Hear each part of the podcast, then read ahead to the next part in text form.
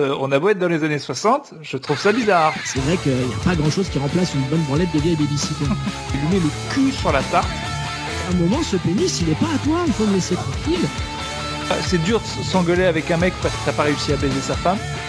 Si tu le mates avec papa-maman, il y a des chances que très vite tu puisses dire quelqu'un reveut des chips.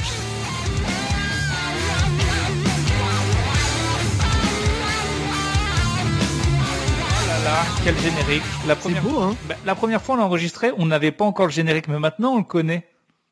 Et du coup, ça fait un peu différent. C'est comme quand c'est la première fois où tu mets des chaussures et la première fois où tu achètes des chaussures. Tu trouves ça beau, mais quand t'es dedans, c'est encore mieux. C'est une analogie très spécifique. Oui, oui, oui, bah, j'adore le cuir, hein, donc euh, c'est mon problème. Oui, ça, on, on s'en doutait. Bienvenue à l'épisode 2 de Fucked Up Movies. Ouais, super Ah, c'est cool, hein, je suis content. Eh ben moi aussi je suis content. Alors il arrive un peu tard et encore là on l'enregistre. Alors euh, avant qu'il sorte on sait même pas. On va essayer de faire. euh, ça va arriver du coup un mois et demi après la sortie du premier. On aurait dû faire un mois, mais on a eu tous les deux. Déjà on est tous les deux pas au même endroit. On a tous les deux déménagé. Donc bravo à nous, bravo aux déménageurs, Ah oui. bravo aux Ah oui, déménageurs le- bretons. Le capitalisme, hein, parfois, ça a du bon. Euh, écoute, on est là pour parler du film de Marco Ferreri de 1973, La Grande Bouffe. Exactement. Donc tu vois, on, tu disais qu'on avait trois semaines de retard, mais on a presque 38 ans de retard par rapport à la sortie du film. En Mais- même temps, avec le Covid, du coup, on est récurrent par rapport aux dernières sorties ciné. Mais franchement, moi, je pense pas qu'avec Fucked Up Movies, on fasse beaucoup de films récents, parce que, en tout cas, il y a, il y a beaucoup plus de films bizarres, je pense, qui sortent dans le circuit bis, parce que plus de films sont produits pour peu de budget. Merci les appareils téléphoniques. Bravo, bravo à Apple et Samsung de donner à tous ces abrutis de jeunes l'occasion de faire du cinéma. Euh, mais du coup, euh, je trouve qu'il y a quand même dans les grosses sorties mainstream, à cause des, de peut-être de la télé ou de ou des gens qui sont devenus de, Twitter. euh, Je trouve que c'est très rare les gros films récents qui disent ah dis donc on va pas y aller avec sa daronne c'est vraiment chelou ce film. Non, non, puis c'est aussi un, truc d'époque, je pense aussi, euh, sans, passer pour, tu vois, la nostalgie du c'était mieux avant, loin de là. Le, truc, c'est que euh, je pense qu'il y a une liberté, euh, une liberté générale qui est un peu compliquée dans le ton, parce que euh, bah, les majors préfèrent assurer le coup sur certains trucs. Donc ça va passer par justement du, film de super-héros et du blockbuster en masse. Donc bah c'est sûr qu'un film comme La Grande Bouffe, ça va être compliqué de, rallier beaucoup beaucoup de gens en cette année. Mais alors, je pense que l'autre truc aussi, c'est qu'avant aussi, pour être choqué et voir des trucs chelous, euh, on devait aller au ciné. Et maintenant, bon, on a les réseaux sociaux où la violence et la, le cul et tout, en fait, est dispo. Donc, en fait, on n'a plus trop besoin du cinéma pour être choqué. Euh, C'est vrai aussi. et du coup, on a choisi la grande bouffe pourquoi? Bah Déjà, parce qu'on avait hésité avec Tusk, le film de Kevin Smith, mais on s'est rendu compte euh, que c'était un peu la même histoire que notre premier film Human Centipede, à savoir, tu vas chez un vieux fou, il t'enferme chez lui, il fait des trucs chelous avec toi. Et du coup, C'est ça, le, le côté chimérique euh, qui, est, qui est un peu du coup euh, déjà fait quelque part avec un mille pattes, même si on passe par un morse, tu vois, tu as eu la bonne idée de te dire essayons d'aller ailleurs. Et effectivement, euh, on s'est mis, euh, on est vite tombé d'accord tous les deux parce que euh, on s'est dit tiens un titre français euh, pour justement euh, faire une sorte de, cocorico et on a euh, bah, tous les deux sans se concerter, on a pensé à, à la grande bouffe de Ferreri. qui pour moi, pour le coup, remplit exactement le même rôle que Human Centipede, à savoir énormément de gens en ont entendu parler et connaissent le pitch de base, mais finalement très très peu de gens l'ont vu. Et là, euh, je pense que sur Netflix, par exemple, qui pourrait faire un carton, mais il est très dur à trouver. Nous, on a dû le, enfin, soit on le télécharge, soit effectivement il y a des DVD, mais ils sont mal édités, ils peuvent valoir très cher. Il passe rarement à la télé à des heures de grande écoute pour des Ah bah raisons oui. que vous allez comprendre très vite. Et euh, du coup, il est, en fait, c'est un film qui est connu. Euh, moi, je me souviens que la première fois que j'en ai entendu parler, c'était dans une chanson de Java. Je sais pas si tu te rappelles de cette chanson. Tu vois ce groupe Non. Java qui faisait du rap musette, un groupe de rap euh, des années, enfin, de rap de blanc euh, avec des accordéons. Tu vois pas du tout Du rap. Alors, écoute, j'apprends le terme de rap musette, tu vois. Donc, euh, c'est, c'est, je, je pensais connaître. Euh, Ah, mais c'était beaucoup un peu de filiales rigolo. musicales. Mais Mais, alors- alors là, rap musette, tu me sèches. Non, mais c'était un peu rigolo comme truc. C'était pas Mano, c'était de la, la- de la vraie musique. Bref, dedans, il y avait euh, une phrase, une punch qui disait euh, euh, J'ai envie de Ferrero, de Ferrari. Moi, je voudrais finir comme dans la grande bouffe de Marco Ferreri. Et je me Ah, disais, d'accord. ah, c'est quoi ce, ce film? Et du coup, on connaît tous souvent le pitch. Le pitch étant quatre bourgeois décident de se suicider en bouffant jusqu'à la mort. Exactement. Et c'est vrai que du coup, l'analogie avec euh, Human Centipede est plutôt bonne par rapport à la grande bouffe, parce que de la même manière, si jamais tu veux faire un régime, c'est le film Weight Watchers par excellence, hein, puisque vraiment, c'est très, très répugnant, ça te donne pas envie de retourner vers ton assiette. Je pense que même du corps à côté, c'est une méthode grossophile. Donc euh, là, on est dans quelque chose qui va être effectivement dans du dans une sorte de, gore culinaire, tu vois. C'est quelque part un nouveau genre que Ferreri euh, que Ferreri développait là-dedans. Et puis quelques années après, euh, ça, on, on, en parlera peut-être un jour. Je suis pas, je suis pas certain tellement pour moi. Euh, la grande bouffe est une sorte de coca light par rapport à ce qu'est euh, Salo, euh, les 120 journées de de Sodome de Pazzolini. Mais c'est bien, on se chauffe. Non, moi je pense que si jamais il y a c'est c'est dur hein. Il y a des classiques qu'il faudra qu'on se réserve pour un, live ou un épisode spécial ou voilà, on peut pas faire tous les classiques. Mais la grande bouffe, ce que j'aimais bien aussi, c'était je voulais montrer qu'on n'allait pas faire que des films d'horreur, qu'il y avait en fait, il y avait pas besoin de faire forcément un film d'horreur pour faire un film euh, fucked up, pour faire un film malsain, pour faire un film glauque, pour faire un film que vraiment il ne faut pas voir en famille. Là, c'est une autre sorte d'horreur, plus psychologique, qui personnellement me fait plus euh, mal parce qu'elle est plus proche de nous. Ouais, je suis assez d'accord. Et puis euh, c'est vrai que c'est bah, ça reste malgré tout euh, une sorte de comédie horrifique sur la surconsommation, dans le sens où effectivement le, le, le credo des quatre personnages, c'est de se dire euh, est-ce que est-ce que la vie euh, a un sens? Euh, On se rend compte qu'au fur et à mesure de leur de leur petite mastication, ils en trouvent pas vraiment, à part de se dire que ce que prône le film, c'est-à-dire que la plupart des humains vivent pour manger. Eux, ils se décident, ils se décident que justement, ils vont plutôt manger pour mourir. C'est quelque chose de différent. De toute façon, le film traite énormément de, de, de contraires euh, d'anormalité par rapport à, au tout venant, on va dire. Donc ça, on va le développer au fur et à mesure. La vie n'a pas de sens, mais le pâté de foie, si, il part de la bouche et il sort par vraiment tous les autres endroits. Comme le film d'avant, c'est rare de peut-être bouffer en écoutant un podcast, quoique moi je le fais, donc je pense que d'autres gens le font. Celui-là, c'est pas bon.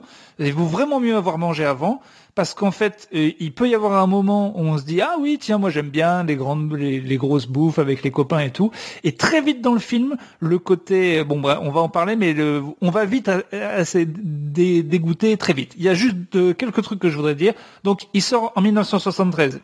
Il va au festival de Cannes.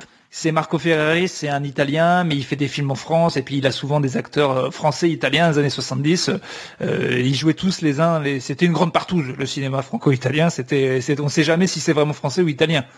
Oui, surtout à cette époque-là. Après, Ferreri, c'était vraiment un, mec qui bossait en bande, et, c'est quelque part euh, ce film-là, il le fait avec ses acteurs fétiches parce qu'il a beaucoup tourné avec Piccoli. Piccoli, d'ailleurs, il est, si je dis pas de bêtises, euh, coprod du film. Ouais. Euh, il a, il a beaucoup forcément aussi bossé avec des Italiens que sont Ugo Tognazzi et Marcello Mastroianni, de grandes figures du cinéma italien de l'époque.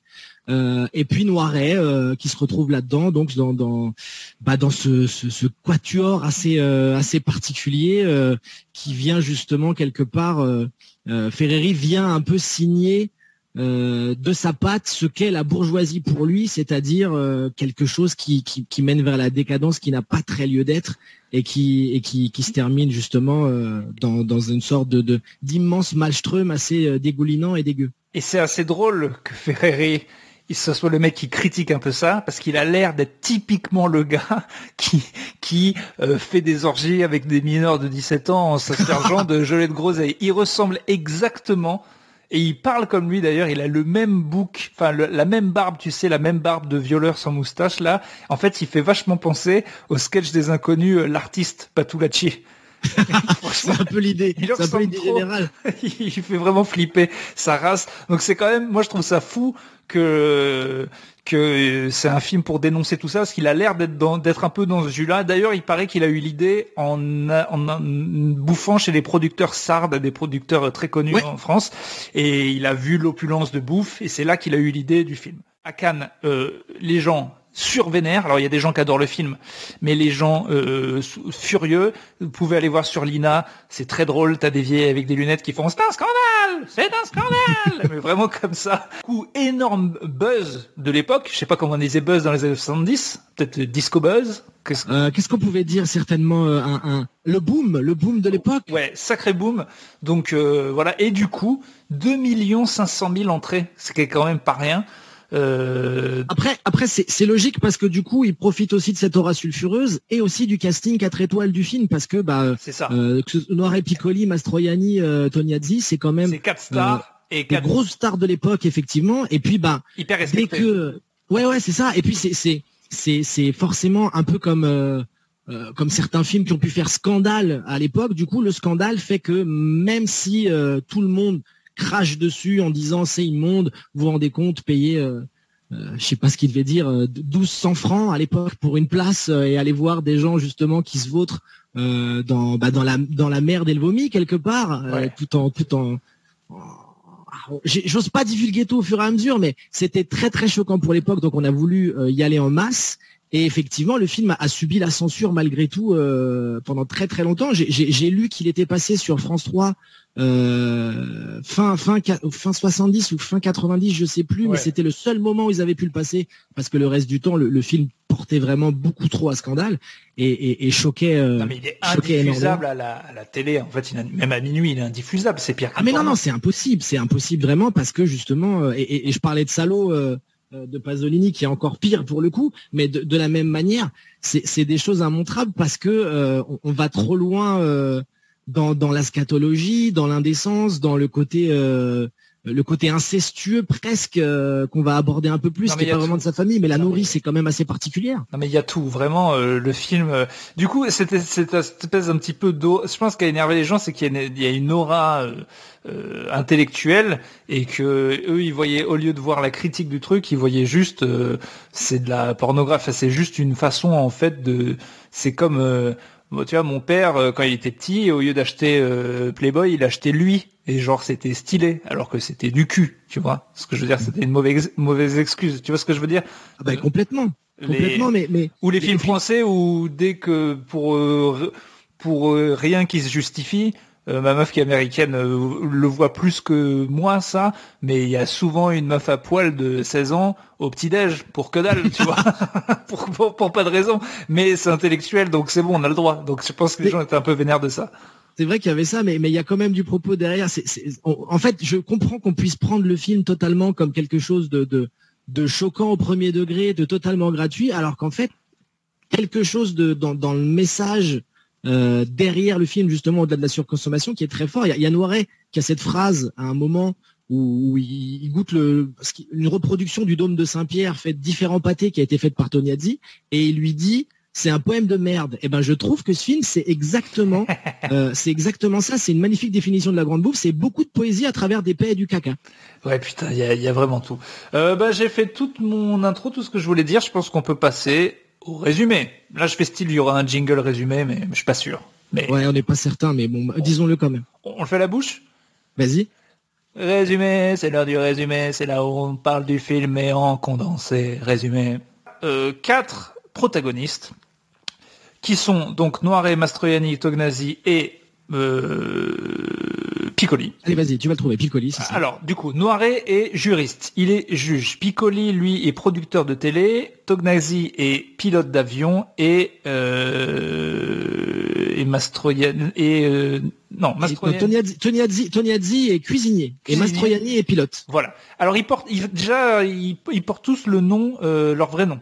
Donc, ils s'appellent Hugo, Michel et tout. Donc, ça aide encore plus à ah, enfin, quand on connaît ces acteurs, ça, fait encore plus bizarre, on est encore plus dans le film. Bref, donc ils sont tous les quatre installés. Donc le film commence par une petite scénette de chacun, euh, qui sont euh, toutes. Euh, la première, c'est Hugo, le grand chef, qui prend toute sa cuisine, c'est-à-dire tous ses couteaux, tous ses bocaux, toutes ses recettes, et il se barre. Sa femme se doute de quelque chose. Et il dit non, non. Il dit mais t'es sûr parce que tu prends toute ta vie là. Il dit non, non, je, vais juste faire un week-end entre copains. Après toute sa vie, toute sa vie, c'est des couteaux. Et en plus, c'est marrant parce que c'est plus ou moins ça. Il, il lui redit à un moment, écoute, Il lui dit en italien d'ailleurs, il lui dit écoute ces couteaux à 15 ans mon père les a achetés pour moi. Donc c'est vraiment le truc symboliquement le plus fort pour lui qui l'emmène avec lui. Et sa meuf elle lui dit oui ça va je connais l'histoire. C'est genre ça se voit que c'est le gars il raconte l'histoire la même à tous les repas de famille. Beaucoup de fois ouais. il, doit la raconter en italien, en français dès qu'il croise une petite euh, avec un tricycle il doit lui dire eh, tu vois chez moi j'ai des couteaux tu vois ce que c'est les couteaux les trucs pointus là. Et eh ben mon père a 15 ans et la mère et sa femme qui lui dit tu peux arrêter parce que là on va vraiment aller en tôle pour pédophilie si tu laisses pas trop. c'est un peu une spéciale des gens qui sont nés pauvres et qui ont réussi dans la vie, que je trouve un peu touchante, mais aussi un peu relou la manière où ils le font tout le temps, c'est de te rappeler. Mais je peux comprendre, eux ils sont nés avec rien, ils ont des enfants qui sont des bourgeois, du coup, toutes les semaines, ils leur rappellent, moi j'en ai chié. Et ah ouais, c'est ça. Mais c'est la spéciale. Je sais pas si tu as, connu ça de tes grands-parents ou moi, ma grand-mère. En fait, sa spécialité, c'est de me faire plaisir et après de me dire que je suis qu'un sale con d'avoir tout ce qu'elle m'a donné, quoi. moi, j'ai été, élevé, j'ai été élevé par mes grands-parents, donc effectivement, on te faisait bien sentir que quel que soit ton privilège, c'est-à-dire de base, par exemple, respirer de l'oxygène, tu avais bien de la chance parce que par rapport à eux, c'était beaucoup plus compliqué. Donc très vite, tu te dis, bon, bah, je vais l'entendre souvent cette histoire. C'est ça. tu te prépares, tu dis, bon, ça va que la nourriture est bonne, mais c'est vrai que cette euh, c'est un peu le, c'est le prix d'aller bouffer avec ma grand Non, mais c'est drôle parce qu'en fait, souvent, c'est des trucs qu'elle me donne. Tu sais, genre, elle va te donner 100 balles pour Noël et elle va faire, ah, bah, t'as de la chance, fils de pute. mais c'est toi qui me les as donnés. J'y peux rien, j'ai rien demandé. et bref, donc il a un peu cette vibe-là, mais ça me fait marrer. Euh, après, il y a Piccoli euh, qui est lui producteur de télé, il, a enregistré des émissions de télé, il s'apprête à, se barrer, donc il dit au revoir à sa fille, et il y a une scène un peu marrante, un peu raciste, un peu gênante, de sa fille euh, qui lui qui est pote avec un, homme euh, de type de couleur noire, et qui lui dit, s'il te plaît, est-ce que tu pourrais trouver un job à mon pote? Il danse très bien. Donc elle dit à son pote noir, elle lui dit à l'oreille, on comprend, vas-y, danse devant lui. Et lui, il dit non, vas-y, arrête, t'es relou, ça va être hyper gênant. Et finalement, c'est le cas, c'est le cas parce que cette danse est très gênante. Vraiment, c'est, c'est, en fait, tu t'attends vraiment à quelque chose d'assez fou. Et je pense que quand on dit il danse très bien, si cette personne est tétraplégique, ok, tu dis effectivement, il se passe une chorégraphie intéressante. Mais là, c'est, même pas une danse du robot, quoi. C'est, du moulinet de bradine d'un fumeur de joint, tu vois. C'est, vraiment nul. Et, et du, tu, tu te dis vraiment si c'est si c'est ça qui va lui amener un poste à la télé, alors ça va être bien l'émission. Après, c'est c'est aussi très représentatif de ce que peut être le monde de la télé chez dans la vision de Ferreri, tu vois, un truc où vraiment peut-être que de pistons, ces choses-là, et puis les choses un peu vaines qu'on mettait justement euh, sur les plateaux à l'époque, où il devait se dire c'est vraiment nul, mais bon, c'est comme ça que ça marche premier gag du film en fait qui je me demande en fait je me marre à ce moment-là parce que c'est une bonne scène gênante de d'humour awkward type The Office mais 40 ans avant. Et je me dis est-ce que je me marre euh, c'est la première fois où je me dis ah euh, parce que j'avais déjà vu le film il y a très longtemps et je me souvenais que de d'être choqué. Et là je me dis ah c'est marrant mais est-ce que c'est marrant exprès ou pas? Bon, alors déjà je me demande, mais euh, on verra par la suite. On sait pas en même temps. En même temps, il y a, y a, les gens ne savent pas ça, je pense. C'est Francis Blanche qui a aussi participé au dialogue. Et, euh, et Blanche, il œuvrait déjà dans la comédie à l'époque. Il était connu pour pas mal de de, de, de, de choses assez acides à ce, ce niveau-là. Donc je pense que peut-être, euh, vu l'époque, c'était une sorte de, de, blague de mauvais goût par rapport à ça, mais qui est quelque part véhiculé parce que peut être le personnage de producteur de télé. Donc ça ça vient peut-être justifier cette chose-là. Après, bon. en soi, je trouve que c'est une bonne vanne de scène awkward parce que le mec veut pas danser, mais danse quand même et est nul. Euh, bon voilà, donc euh, on est dans notre premier racist moment, mais il y en aura plusieurs. Donc il y en aura d'autres. Hein. La compétition va être dure. Euh, Hugo, bah, sa scène est moins bien, lui. Enfin le, non, je veux dire Mastroianni, qui est le, qui est le pilote. Le pilote, qui est un peu le, séducteur de la bande, qui symbolise un petit peu le l'outrance euh, du, sexe euh, dès qu'il est possible, symbolisé un peu par le pilote de ligne qui, dans l'inconscient collectif, a beaucoup de succès avec les femmes. Et là, pour Ou les hommes d'ailleurs. Franchement, t'as le physique de Mastroianni, son petit accent, t'es pilote d'avion, t'as la 45 cinquantaine, à mon avis, il devait... Il y a des chances que tu ramasses. Dérouler du boudin dans les années 70, voilà, je pense qu'on peut le dire. Euh, mais du coup, sa scène n'est pas très notable, mais, mais, la scène de Noiret, on commence le franchement là si tu as commencé à voir le film avec euh, ta famille tu peux te dire bon c'est gênant. Donc Noiret lui il est juge et il est en fait materné par sa nourrice. Je crois que ses parents sont morts. En fait, euh, c'est sa nourrice qui l'a plus ou moins élevé, une espèce de nourrice bonne, un peu euh, bizarre, euh, pas bonne. Hein. Elle est bonne, mais elle, elle est pas bonne. Elle, elle est bonne, c'est juste le blanc. Elle est, bonne. C'est voilà, une, une, vieille dame nourrice parce qu'elle a été nourrice de Noiret pendant très longtemps parce qu'au moment du film, je pense qu'il a bien il a bien entre 40 et 50 piges tapées, hein, même peut-être plus, je sais pas trop. Enfin, en tout cas pour le personnage. Et, donc ça se voit qu'elle lui fait tout pour lui et que lui il est encore un peu enfant. D'ailleurs il a, il a cette voix un peu enfantine, il est un peu naïf, il a un peu ce côté enfant en fait Noiret dans le film.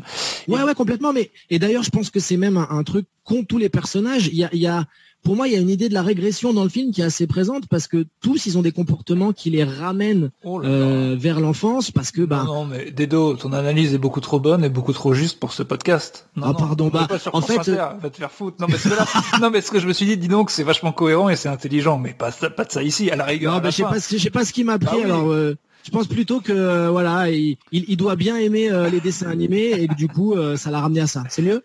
Non, mais franchement, c'était bien, mais ça, je me suis dit merde. mais non, mais t'as raison. C'est vrai, j'avais pas vu ça. Mais du coup, on arrive à une scène, pour moi, la première vraie scène fucked up du film.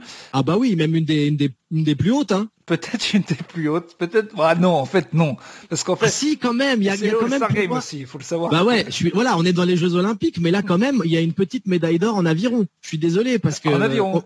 On, va parler de la, bah parce que c'est c'est pas la compétition maître, mais quand même là il se passe quelque chose. Je vais te dire, c'est même pas la meilleure scène de branlette du film. Donc, pour te dire. Ah bah oui, oui, non, non, il y a, y, a, y, a, y a mieux en branlette, mais moi c'est le, c'est la phrase, c'est la punchline qui est, qui est assez incroyable, mais je te laisse en parler. Alors non, vas-y, euh, enfin juste, je vais te dire, et puis tu, tu parleras de la punchline. En gros, elle lui dit, euh, parce que tous, en fait, cette scène est prétexte à leurs petits adieux, mais qu'ils ne font jamais. En fait, ce qui est assez fou dans le film, c'est que nous, on sait, mais en fait, on le sait parce que le pitch est connu maintenant. Mais en fait, ils ne le disent jamais explicitement. On va dans une maison pour se tuer ça apparaît que je l'ai noté, mais c'est au bout de 45 minutes de film qu'on est sûr qu'ils se le disent, que c'est pas genre une orgie qui a mal tourné. Mais bref, il lui dit juste au revoir, comme tous, il faut, ils disent tous au revoir à leurs proches, et mais il dit qu'il part qu'un week-end. Mais elle, elle a peur et elle lui dit va pas voir les filles, va pas voir les filles. En fait, tu sens qu'elle gère sa vie sexuelle et, euh, lui, et je sais pas pourquoi ce serait très dangereux d'aller voir les filles, donc des putes, mais elle lui dit ne fais pas ça, ne fais pas ça.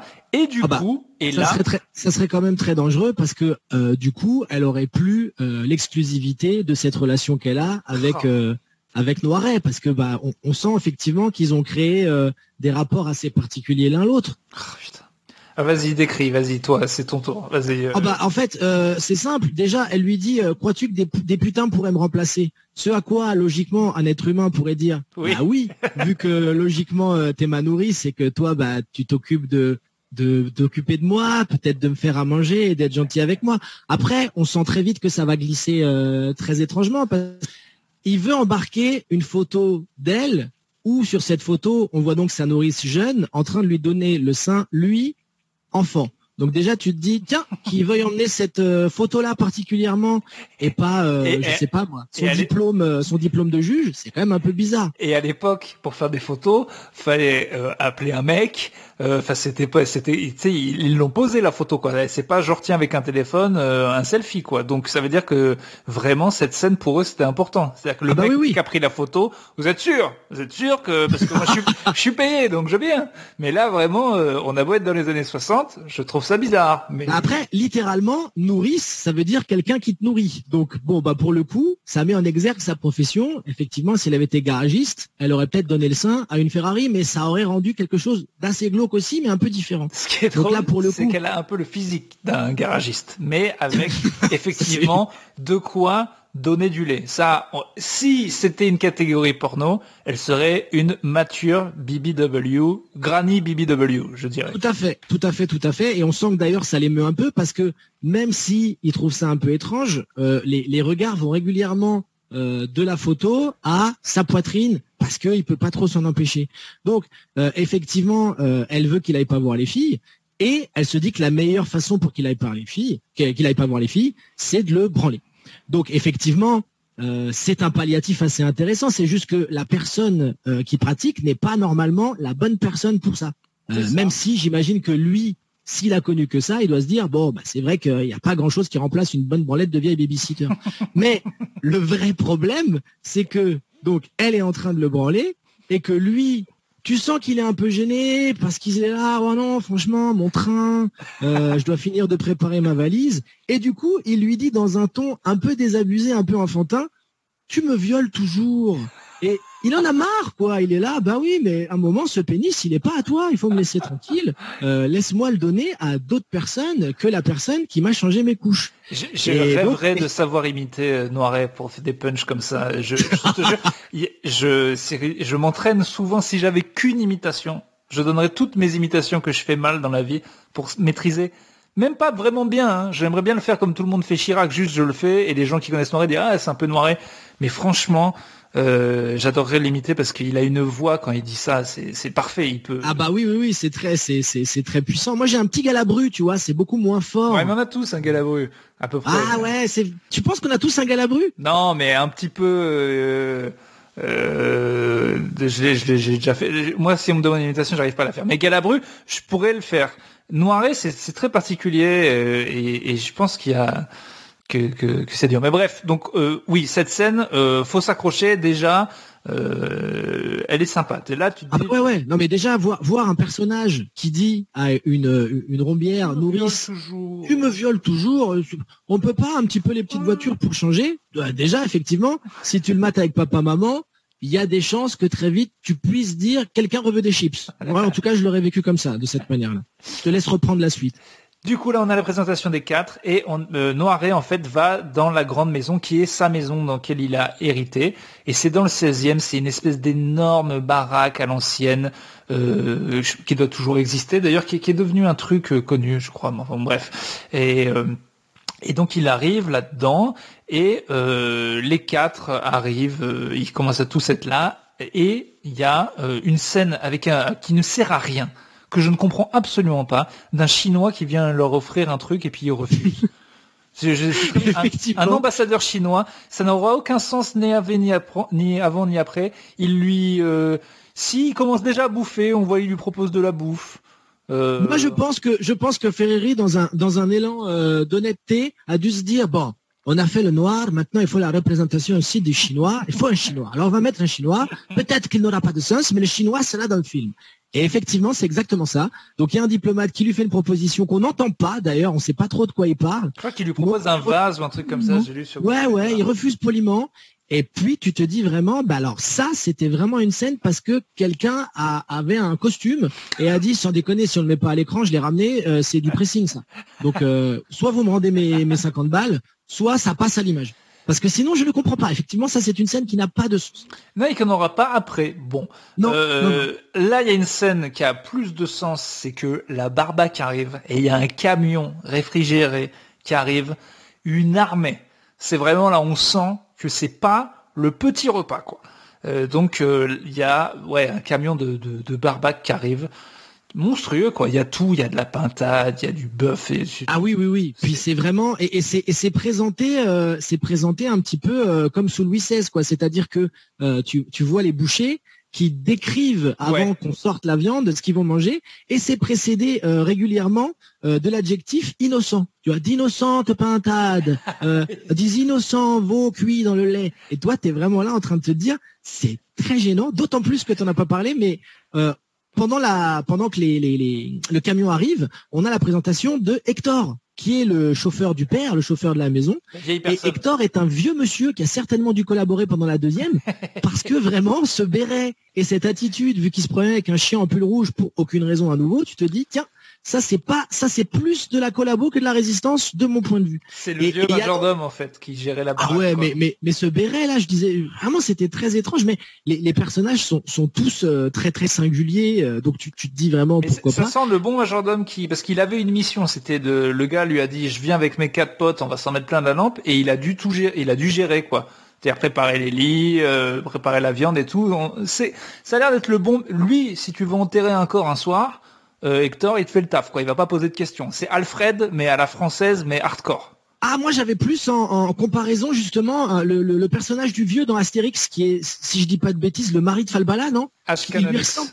il lui ressemble vraiment. Ah il a oui. vraiment à peu près ce look-là et tout. Et je me suis dit, alors, soit c'est un hommage à Uderzo un peu chelou, soit à un moment, papy, il traînait dans le quartier, ils se sont dit, lui, il a une bonne gueule, on va quand même le mettre à l'image aussi.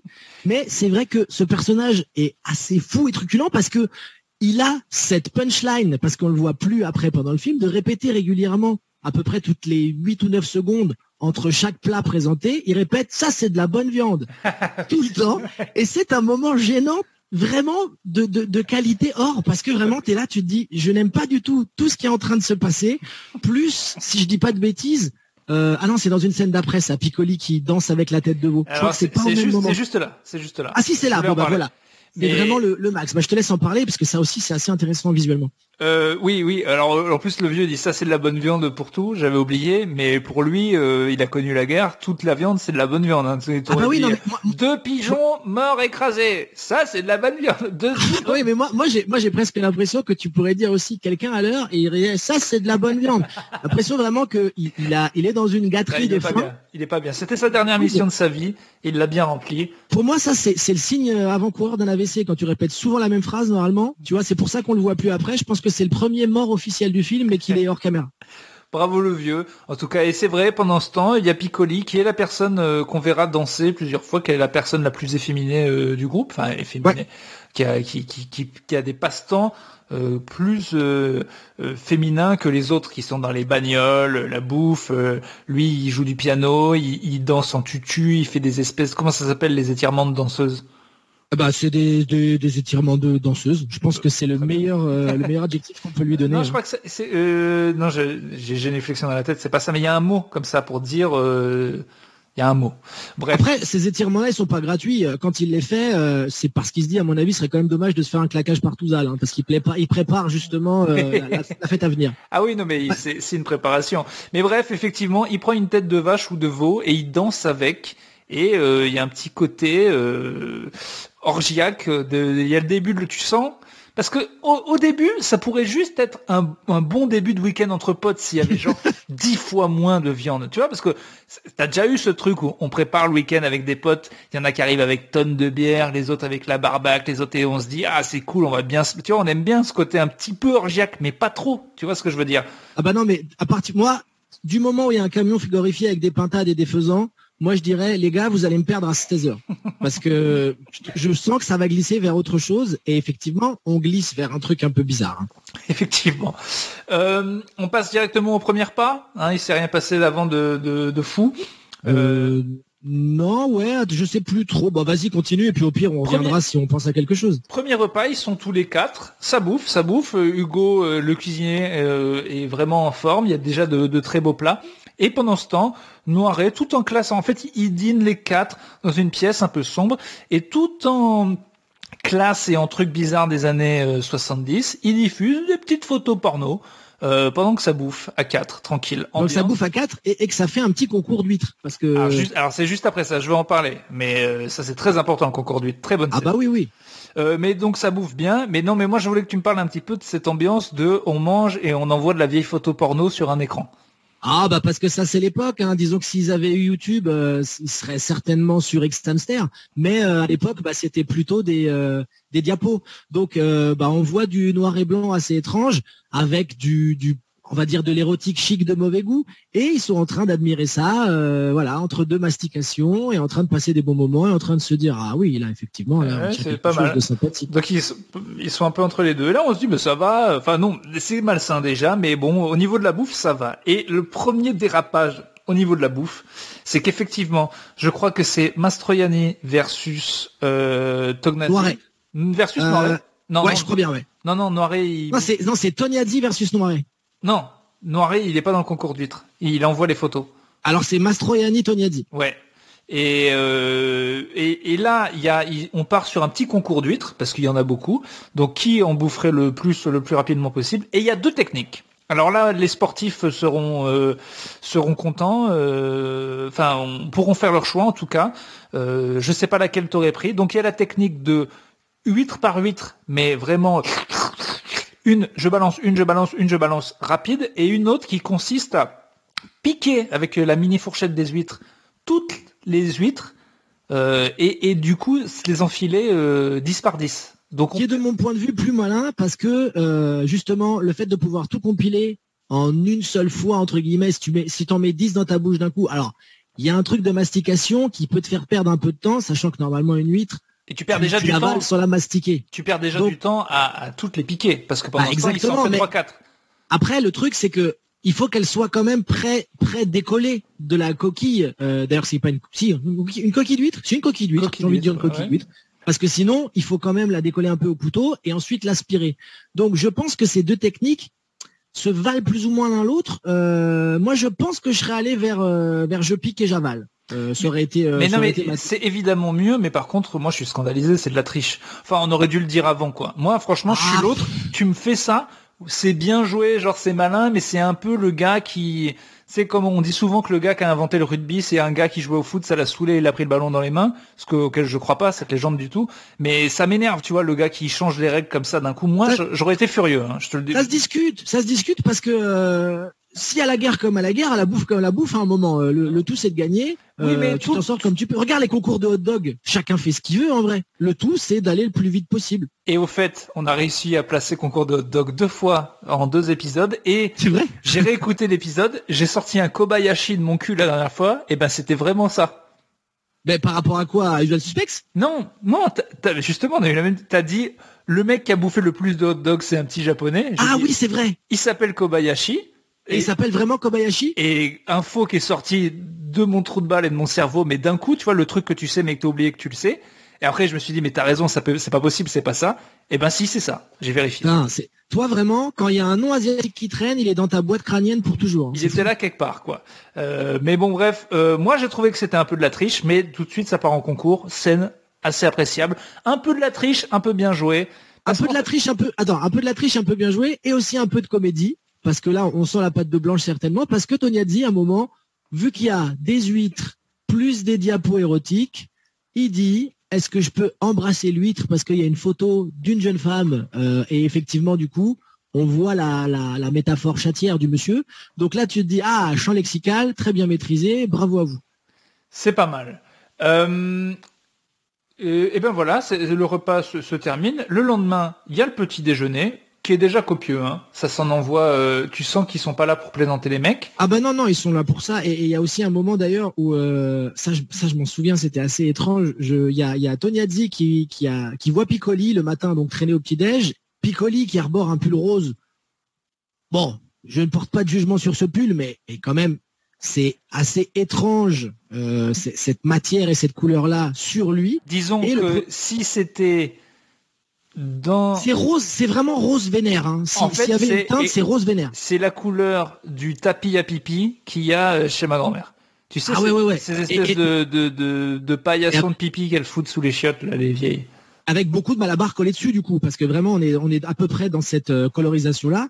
Et, et, d'ailleurs c'est le premier indice net sur les personnages qui sont des internationaux du mauvais goût. Toniazzi lui dit ah il est beau ton pull. Et, là vraiment tu fais ah oui d'accord. Donc on est vraiment dans ce dans ce standing là des personnages quoi. Là là pour moi ça définit déjà quelque chose de ça risque de, de, de monter en puissance sur euh, oulala attention cachez-vous il n'y a pas effectivement beaucoup de bon goût. Après, je ne sais pas si dans les années 70, ce pull est autorisé. Aujourd'hui, il est je crois, passible de peine de mort, mais... Euh, ouais, alors je pense que c'était juste trois ans de prison à l'époque, mais ça, prouve aussi que les personnages n'en ont, rien à foutre de tout. Hein.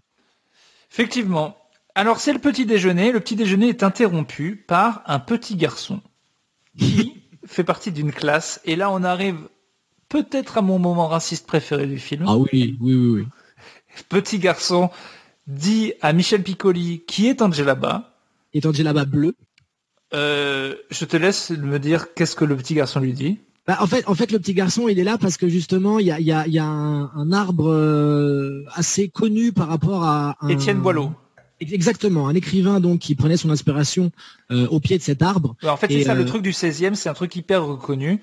complètement, complètement, parce que Étienne Boileau allait y écrire des poèmes.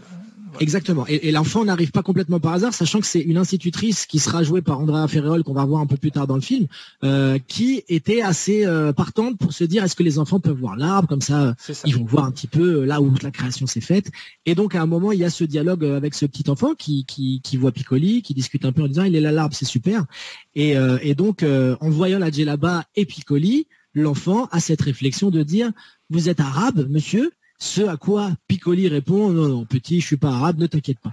Donc là plus on raciste que ça. Moi je trouve que vous êtes arabe ça aurait été moins grave que je sais pas pourquoi mais le 1 change tout. C'est monsieur vous êtes pas un arabe? Et, c'est vrai. j'adore. C'est vrai qu'il y avait la négation avec. Et Piccoli lui dit euh, lui dit mais non je suis pas un arabe. Genre ce serait vraiment le pire truc à être. Et genre non mais Piccoli il lui dit il lui dit ne t'inquiète pas je suis pas un arabe c'est encore pire. On rajoute un. Écoute il sait très bien que on, on connaît effectivement le danger de cette espèce. Euh, tout se passe bien. Mais euh, je suis dans le 16e donc vraiment tu fais waouh le personnage est incroyable.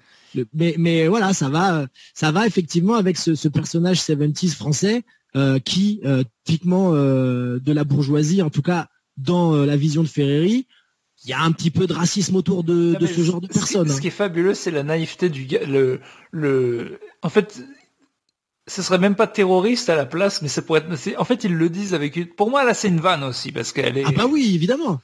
Non, mais je veux dire, le, le gamin, il a, mais vous êtes pas un arabe au moins il fait, Mais non, je suis pas un arabe. Genre, il dirait monstre, ce serait pareil. Enfin, ah oui, c'est ça. La façon dont ça, vous allez pas... c'est incroyable. C'est bon, voilà. Donc, bah, forcément, racist moment du film, hein, c'est pas possible, on peut pas faire mieux. Mais euh, très drôle. Le, le, la manière dont il donne les répliques est, est parfaite. Et bref, donc ces gamins, bah, ils acceptent. Et du coup, les gamins viennent voir. Donc, ils traînent un peu avec Tonazzi, ils regardent sa, sa, voiture, très très belle Ducati, dont on reparlera plus tard. Ah, c'est la, c'est la bagnole de Mastroianni. Hein. Mastroianni, Mastroianni. Euh, euh, et euh, voilà, il leur donne à bouffer. T'as Noiré qui leur montre comment on fait la bouffe. Voilà, ça se passe bien. Et il y a là, euh, il y a Andrea Ferriol qui est l'institutrice et qui s'intéresse vachement à tout et qui commence à tomber un petit peu en amitié de de Noiret. Et du coup, ils lui disent de peut-être repasser ce soir. Mais pendant ce temps, en fait, à la fin du repas dont on avait parlé la veille, Hugo qui lui aime vraiment baiser, a dit non mais j'aimerais quand même qu'il y ait des putes. Noiret a dit non, ce serait relou qu'il y ait des putes. On a quand même un. Ce que j'adore avec Noiret, c'est qu'il est très sur la mission. Non les gars, bon on doit faire ça et tout. Bon ils ont quand même invité les putes et du coup euh, ils lui disent d'inviter euh, l'institutrice qui elle veut bien venir, mais Noiret il hésite un petit peu parce qu'il dit non on l'invite pas, il y aura des putes, ça va mal le faire. En fait il l'aime beaucoup cette, institutrice et lui il est pas très pute, contrairement à ce que la meuf qui l'a branlé euh, croyait. Lui, ah oui, mais parce que parce, parce qu'il a encore effectivement pour moi ce, ce cette âme d'enfant, donc il est là, waouh, des prostituées, euh, oh non, ça craint. tu vois, euh, moi, je, exactement. Moi, je suis en CE2, tu vois, c'est sale. Ben tu vois, il y a ce, euh, les, les, les groupes de garçons, on grandit jamais pareil, effectivement avant que les filles ne soient notre seul euh, sujet de conversation, il y a un moment où vraiment on s'en fout. Et il y a toujours un gars en premier qui dit allez on va voir les filles. Et effectivement quand tu es encore dans l'âge Stranger Things, euh, on est tous des, des, potes entre nous, on se dit... On fait des jeux de rôle c'est ça. Bah, ça, ça peut durer jusqu'à 40 ans pour certains, mais mais euh, le il y a, y a ce truc enfantin de ben non, on reste dans notre groupe, les filles, ça fait chier, tu vois, on voit même pas l'intérêt. En fait, on et il a un petit peu ce truc là noir. Bref, elle vient quand même. Et du coup, les putes arrivent euh, le soir même. Euh, ils sont très contents. Euh, tous les mecs sont très contents que les putes arrivent, sauf Noiret, qui est un peu dégoûté, parce que du coup, plus personne s'occupe vraiment de la bouffe. Lui, il avait prévu un très très beau poulet, ça marche pas. Du coup, il prend le poulet et le fout dans l'aquarium. Donc il est pas content. Et là, Andrea Ferreol, elle, l'institutrice, qui était un petit peu, ça se sentait qu'elle aimait bien ce truc-là. Ils l'ont un peu appâté avec de la bouffe et, elle avait un peu envie. Donc elle arrive et tout de suite, euh, Noiret, qui avait dit euh, si c'est comme ça je me casse, voit qu'elle est là, est gênée, on sent qu'il l'aime bien et du coup elle devient plus, on, sent qu'il y a un truc qui se crée entre eux et il lui dit plus ou moins sans lui dire que euh, est-ce que ça te gêne de manger euh, bon avec des filles qui sont un peu des putes? De petites vertus. Et elle, on comprend que euh, elle veut de la bouffe, mais elle veut aussi de la bite. Franchement, elle, veut, elle veut s'amuser. Elle, elle, a une petite vie d'institutrice où elle s'emmerde un peu à aller voir des arbres et à les montrer à des gosses. Euh, là, elle sent qu'il y a un potentiel de, de pétage de plomb. Elle se dit pourquoi pas. Après, ce qui a, ce a d'intéressant aussi, c'est qu'elle a un statut particulier euh, qui est défini aussi par les personnages parce que quand elle arrive à la surprise générale, euh, Piccoli dit la femme. C'est comme si il la différenciait totalement des prostituées parce qu'elle allait avoir un statut particulier. Les autres, euh, en fait, les plus nobles, quoi. Mais j'ai lu ça. Ils appellent les autres les filles et elle la femme. Donc il faut une distinction tout de suite, en fait. Effectivement. Alors elle est aussi plus âgée, donc ça, ça lui donne un certain statut. Puis on, on, va se rendre compte au fur et à mesure du film que de toute manière, par rapport aux prostituées qui vont être accessoires, malheureusement par leurs conditions et aussi par rapport à l'histoire du film, elle, elle va avoir un vrai rôle prépondérant dans l'histoire et elle va les, elle va les guider euh, chacun vers leur mort. ah non, c'est un... un, rôle très important. C'est la, c'est la, c'est la maman un petit peu en fait. Elle, elle comprend avant, un peu avant tout le monde ce qui va se passer et elle est très euh, maternelle. Mais au début, on sent qu'elle est juste là un peu pour s'amuser. Mais dès le début, elle déjà, les, tout le monde l'aime bien parce qu'elle, la bouffe, c'est important pour elle. Bon, déjà, ah bah oui, oui. Elle, elle, le porte un peu sur elle. D'ailleurs, exactement, elle est très en chair et ça plaît à tous les mecs euh, justement du coin qui sont là parce qu'ils disent ah voilà, là il y a de quoi faire. D'ailleurs, à un moment un peu plus tard dans le film, euh, elle, est tellement, euh, elle est tellement incroyable pour eux que Toniazzi en fait une tarte. Voilà, il va y avoir une, ah. tarte Andrea, mais ça, on donnera en détail ce que c'est exactement comme recette. C'est particulier, mais euh, oui, elle est donc du coup oui, elle aime la bouffe, elle a ce statut particulier et du coup. Et après Noiret, Noiret justement donc concrétise petit à petit avec elle. Attends, attends, attends, attends. Il y a le premier repas. Le premier ah, Le deuxième alors du coup. après les huit. les huit c'est les hors d'œuvre, c'est autre chose. Non mais il y a le premier repas du coup ce soir-là avec les putes et avec euh, donc là il y a euh, la bouffe. T'as encore faim à ce moment-là. T'es pas encore dégoûté. ah ça commence à devenir limite quand le poulet est foutu dans l'aquarium et que le et que le poisson est en train de le regarder en disant mais alors ça ça devrait pas être normalement. Ça c'est chaud. Je sens déjà que. mais le repas Tonaxi, il arrive avec des espèces, il a, je sais pas comment dire ça, un bouquet de viande en fait. C'est des espèces de pics avec des coquelets. Ouais. C'est incroyable. Donc de la barbaque comme t'en as jamais vu. C'est de la brochette, c'est de la brochette de moineau quoi. Si ça peut vous parler, vous voyez, euh, si vous voyez une petite famille de cuicui euh, que vous pouvez voir à travers euh, vos fenêtres parfois, bon bah là ils sont tous réunis pour le meilleur et pour le pire. Et du coup, il y a cette espèce de d'orgie de bouffe. Elle, euh, Andrea, elle adore bouffer. Noiret aussi. Il y a euh, les putes, il y en a qui mangent un peu, mais vite fait. Il y en a une qui dit non mais vous êtes dégueu. Euh, dès le début, elle est en mode non mais vous, vous êtes vraiment dégueu. Là, ça, commence à être vraiment bizarre ce que vous faites.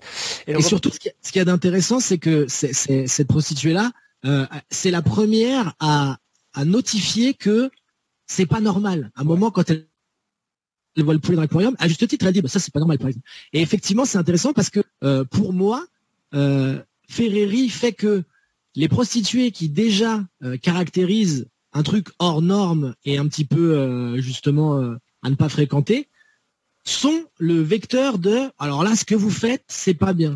Donc, tu te rends compte que vraiment, on est en train de montrer que les personnages vont dans la pire direction possible. Et il inverse un petit peu le truc de, base qui est c'est les bourgeois les plus respectables, producteurs télé, juristes, euh, qui sont là, les, les, professions qui sont censées euh, quelque part cautionner euh, la loi et le, bon droit sont les pires. C'est les pires, et alors que les prostituées qui sont censées représenter le plus bas, c'est elles. de la raison. C'est voilà, c'est elles qui disent non mais les gars, là c'est vraiment un peu n'importe quoi. Ce qui, c'est pour, c'est une des analyses qui fait que les a posteriori, on se dit que les critiques de Cannes, elles étaient euh, un petit peu justifiées. Enfin, pas justifiées, mais compréhensibles. C'était que, en fait, t'es à Cannes, en plein dans le plus grand faste du, du, monde, des orgies de bouffe, de fric et de champagne, et ils regardent ce film et ils disent euh, c'est pas bien. Alors que Noiret, il dira plus tard, euh, on a mis un miroir aux gens, ils ont pas aimé ce qu'ils ont vu.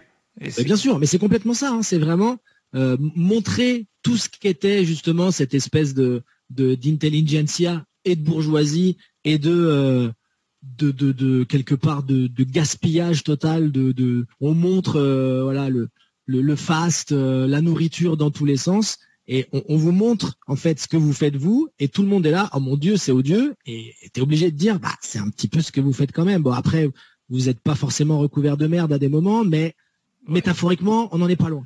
Et du coup Piccoli qui est bien élevé, mais qui a des vrais problèmes de gaz, sort dehors pour le premier long prout de la soirée. Des, euh, moi, ce film me fait peur parce que j'ai des petits problèmes euh, de gaz dans ma vie. Mais euh, ah tiens, c'est-à-dire si tu veux en parler aux gens? Non, mais c'est juste que voilà, euh, je, je, pense que j'ai plus de gaz que la moyenne des gens en général. D'accord. Est-ce que tu penses pas Est-ce que tu penses pas que c'est ce que se disent beaucoup de gens, sauf qu'ils osent pas le dire et que du coup toi tu le dis, mais en fait c'est pareil pour tout le monde. Bah, en fait c'est ce que je me dis en le disant quand j'en parle et puis après je vois dans les yeux des gens que non. Mais bon, euh, je suis allé consulter, tout va bien, voilà, juste j'ai un, très bon transit. Mais n'empêche, ça me fait peur, j'aime pas trop. Mais du coup, quand je mange beaucoup, il peut m'arriver euh, d'avoir des gaz. Mais on est vraiment à un dixième de ce que Piccoli peut avoir, parce que déjà, il sort et il a des gaz et il lâche un prout. On se dit, tiens, c'est sûrement le prout le plus long que j'ai entendu de ma vie. Et il se trouve que ça sera le plus court du film. Oui, tout à fait. Alors après, moi, je, je mettrais quand même en concurrence euh, la soupe au chou hein, en termes de, de, de prout vraiment très très long et très puissant. Sauf que là, effectivement, dans le film, les extraterrestres ne viennent pas. Euh, donc là, c'est plus quelque chose de libérateur l'épée dans le film, et ça vient aussi parler de la condition de ce qu'est Piccoli, parce que en tant que producteur et par rapport à son éducation, je pense qu'il il doit se, il se doit d'avoir toujours une image un peu. Euh, il peut pas péter à table. Exactement, et ça devient son problème principal, c'est de ne jamais le faire parce que c'est honteux.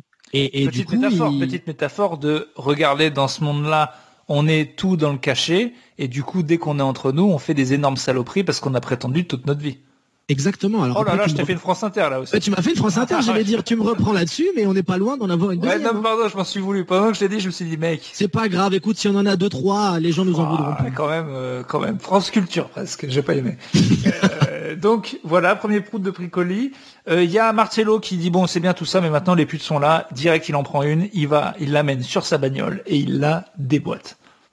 Ouais, alors il la déboîte, mais il y a quand même un moment aussi où, si je dis pas de bêtises, il va la, il va la pénétrer avec un percolateur parce que bon, il est très dans la voiture. dans le film, on a régulièrement le fait que sa bagnole, euh, c'est sa vie, c'est son truc préféré, et euh, bah, il a des boîtes plus avec une voilà. Effectivement, j'avais oublié. Et d'ailleurs, ah bah, c'est quand même un moment, un moment Top Gear là. On est on est obligé d'en parler à un moment parce que surtout le fait de hein, même si vous voyez dans le film, là tout ce qui est euh, tout ce qui est élément de voiture, quel qu'il soit, hein, normalement ça doit rentrer dans zéro cavité. Ouais, c'est vraiment un truc à. Il est assez balèze. Non mais en fait, en fait, ça, correspond pas mal à un truc, c'est que il, va avoir des problèmes d'impuissance et on peut se demander s'il en avait déjà pas un peu. Et, d'ailleurs, j'ai lu quelque part que c'est peut-être pour ça.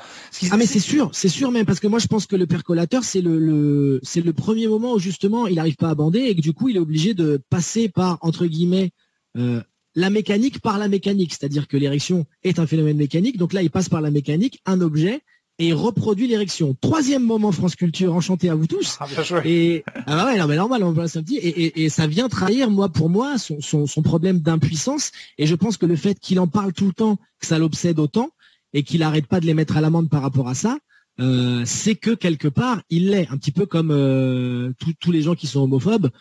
Très souvent, euh, ce sont des homosexuels refoulés eux-mêmes. Donc moi je pense que l'impuissance, elle est, elle est très présente et que ce geste-là, il est pas anodin. Ok. Ouais, non, non, c'est vrai, c'est pas mal. En fait, le truc de en fait, il arrive plus tard à être totalement impuissant. J'ai l'impression que ça lui arrive à cause de la bouffe, mais en fait, j'ai pas calculé parce que j'essayais pas de trouver dans le film la raison pour laquelle ils voulaient tous se buter. Ce qui est pour moi le truc le plus intéressant du film, c'est que ah bah si c'est ça pour moi c'est ça, hein. c'est le fait que lui mais lui lui c'est clair obsédé par les femmes et qu'il arrive plus à. Mais du coup ça lui ferait une bonne raison. Mais on essaiera tout à l'heure de trouver pour chacun et en fait je trouve pas forcément. Mais du coup euh, on en parlera euh, plus tard. Mais du coup effectivement j'avais oublié quand même. Euh, alors que c'était dans mon résumé, ce que j'avais Marcelo bouffe sur la bagnole et lui dit de se déshabiller et puis après lui met une pièce de bagnole dans la chatte. Mais c'était mieux dit par toi.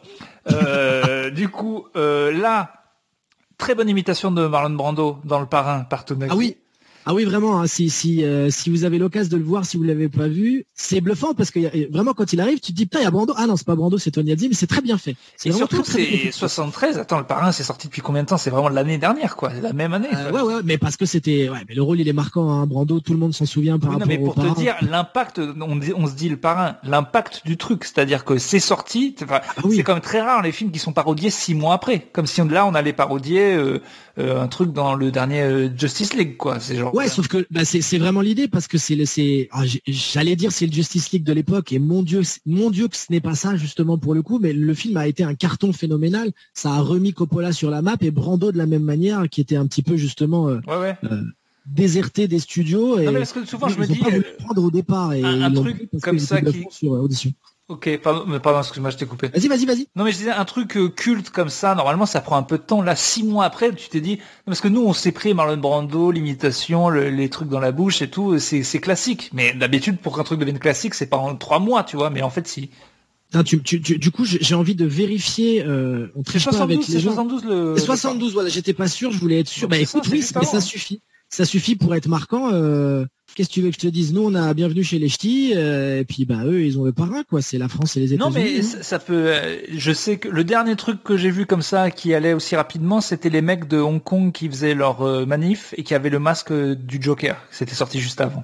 Ouais, oui, oui, c'est vrai que le film a été aussi très. Et encore, tu vois, c'est c'est plus facile maintenant parce qu'on a Internet, parce qu'on a les réseaux sociaux et que du coup, ça prolifère vachement plus. Là, pour l'époque, c'était vraiment juste les salles et les critiques qui ont fait la différence. Et mais oui, oui, oui, bah Brando. Hein. Brando, c'est ça, c'est Apocalypse Now, c'est beaucoup de rôles forts, mais ces deux-là en particulier et forcément un peu plus le parrain, ça a niqué la tête de tout le monde à l'époque et ça se rend, euh, voilà, on s'en rend compte dans le film aussi. D'ailleurs, petite anecdote, euh, c'est lui qui a cette espèce de truc de se foutre des trucs dans la bouche et il est arrivé à l'audition avec des espèces de trucs de coton dans la bouche et après ils lui ont fait une prothèse exprès.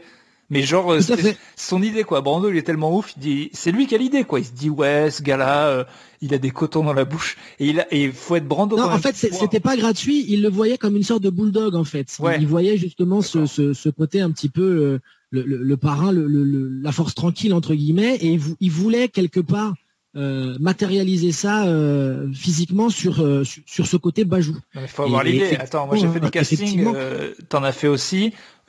Arriver et se dire ouais les gars euh, j'ai une idée pour le rôle et prendre un truc aussi couillu que lui foutre des trucs dans la bouche moi ça moi ça, ça me ferait marrer. Imagine on fait un casting nous et puis on se dit non mais pour moi le personnage en fait il a de très grosses couilles. Faut quand même être Brando pour se dire au fait vous pensez pas le gars il a genre des trucs dans la bouche parce qu'en fait c'est euh, génial mais c'est quand même pas loin d'être ridicule quoi bah, en plus, c'est vraiment qui tout double parce que à l'époque, là, tout le monde est là, Brando, Brando, euh, maintenant, mais à, l'époque, il a une mini traversée du désert et les gens en veulent plus parce que sur les plateaux, il est ingérable et il fout la merde et et il sait pas forcément toujours son texte, donc il est beaucoup dans l'impro et c'est un vrai truc qui tout double, c'est-à-dire que il le tente parce que je pense qu'à ce moment-là, il s'en fout un peu aussi, euh, même s'il a envie d'en être, hein, parce que Coppola et parce que le, le, bouquin était un succès total. Et du coup, euh, bah, il bluffe tout le monde et le studio dit oui euh, parce qu'il voit le parrain et il voit la performance à venir. Et, mais par contre, sur le parrain, euh, autre anecdote, c'était compliqué parce qu'il avait encore des problèmes de texte et il avait des, des sortes de, de, de post-it un peu partout. Sur les gens. Euh, pour le relancer. Sur les gens. Mais non, mais partout, partout, partout. Mais Depardieu fait ça aussi, tu vois. Donc quelque part, les, les, grands acteurs qui, qui bouffent un peu trop, j'ai l'impression qu'ils ont ce réflexe-là. Donc, euh, écoute, tu sais ce qu'il nous reste à faire. Hein. Arrêter d'apprendre des lignes et, prendre 50 kilos. Ça se trouve, on aura enfin des rôles. Ouais, ouais. Et puis, euh, non, je cherchais. J'avais une. Si quelqu'un peut compléter cette vanne, je, je pensais à. J'ai de trouver un acteur français de maintenant nul et un peu gros. Et pour, mais je l'ai pas trouvé. Donc, euh, vanne à compléter. Ah ouais, c'est pas simple. Parce que là, dans les acteurs français gros, il euh, y en a pas beaucoup non plus. Hein. Non, c'est fini les gros. Euh, du coup, allez, on enchaîne. Euh, du coup, alors je sais pas pourquoi. Didier Bourdon, j'ai Didier Bourdon. Ah, Didier Bourdon, oui, mais il est bon. On l'adore. On dira ah jamais du bah mal de Didier. On parlera toujours de combat de hot dog. On dira toujours du bien de Didier Bourdon dans ce podcast. D'ailleurs, on avait, on a déjà parlé de Didier Bourdon dans ce podcast puisque j'ai dit qu'il ressemblait au mec des trucs d'art je pense que voilà, c'est ça trahit nos inconscients. je ne sais pas ce que ça veut dire. Si un psy nous écoute, euh, qui nous fasse un petit résumé, mais bon, c'est certainement quelque chose. Didier Bourdon et les hot dogs. Alors, je sais pas si tu peux replacer le contexte, mais j'ai juste noté Picolé dit manche salope. oh bah, je pense qu'il parle à une pute et qu'il est en train de se dire, allez, maintenant qu'on peut se lâcher parce que c'est la fin, euh, on y va quoi. Parce qu'effectivement, du coup, l'orgie euh, devient total parce ouais, que ça commence à baisser parce que euh, oui, j'ai pas dit, mais dès qu'il sort de péter pendant mille ans, il, dès qu'il rentre, il voit des gens en train de baiser et direct il rebouffe. Donc euh, c'est chaud. Ouais, ouais, parce que c'est vraiment ça. Hein, c'est, c'est le moteur, c'est vraiment se, se, terminer à coup de glucides. Donc on n'oublie pas quand même pourquoi on est là. Et en même temps, bon, s'il y a des vagins qui traînent, ils ont l'air très contents. Donc bah oui, c'est ce qui se passe. Hein. Donc là, là, on franchit un peu on franchit le cap de, de, de, de, on rentre dans l'orgie quoi on rentre dans la rigolade. C'est chaud. Donc on, commence à mêler euh, un peu justement la nourriture, la chair et la, la, troisième étape qui est la digestion qui arrive petit à petit. Alors si, si l'épais, vous commencez à vous dire c'est un peu limite, euh, bouchez, bouchez une de vos deux oreilles hein, parce que ça, ça monte en puissance. Du coup, la noiret, on sent bien qu'avec Andrea, il commence à y avoir un truc. Là, il fait sa meilleure technique pour euh, baiser. Il dit, parce que je pense que pour lui, tout est lié avec le fait d'être un peu materné Il dit oh j'ai fait un trou à mon pantalon, il faut refaire le bouton. Elle, elle en veut, donc elle y va, donc il monte euh, dans la chambre, elle commence à lui refaire le bouton sans enlever le pantalon en position fellation, donc on sent que ça va déraper bientôt. Euh, donc j'ai mis technique des boutons pour baiser l'instit, ça marche, sa tête reste stoïque quand il se fait sucer, il lui dit pardon, et après il le force, euh, il la force à le sucer. Donc ah oui, tout à fait. Et, mais et en plus tout ça est cohérent parce que en fait Noiret, qui est pour moi un petit, un petit garçon bloqué dans un corps de juge, réagit comme un enfant euh, au sexe, que ce soit avec la nourrice ou que ce soit avec Andrea. Et du coup, bah, euh, c'est une institutrice, donc il y a le côté maternel qu'avait avec la nourrice qui est cohérent avec son rôle d'instit. Et surtout, bah là, à un moment, vu que ça a l'air de bien se passer, dans la foulée, il la demande officiellement en mariage. Parce que faut dire qu'après avoir certainement connu que la main droite de la nourrice, il a pas envie de laisser passer l'occasion, quoi. Là, on arrête, on arrête les trucs un peu chelous, on rentre dans une certaine normalité il doit se dire allez si je peux la ferrer c'est une bonne nouvelle. Et là on est typique sur euh, parce qu'il on oublie mais il se bourre aussi un peu la gueule donc c'est quand même de plus en plus euh, bourré et là t'es typique sur le truc de soirée tu chopes une meuf c'est genre ça pourrait être Vegas. Ils reviennent avec tout le monde ils disent ouais on va se marier tout le monde ouais. Là la soirée commence à vraiment partir en couille. Il y a une espèce de bataille de, de gâteaux euh, il y en a un qui dit je sais pas qui c'est je pense c'est Piccoli il y en a un qui dit un truc marrant en balançant du gâteau à tout le monde. Il dit le corps de la femme est une vanité. Et il balance du gâteau. Le corps de la femme est, une vanité. Allez, du gâteau sur les nibards. Le corps de la femme est une vanité. Très drôle. Et c'est Piccoli un moment qui, je crois que c'est à peu près dans le même moment, qui dit que à part la bouffe, tout n'est qu'épiphénomène. Il est là, tout n'est qu'épiphénomène. Le sexe, c'est épiphénomène.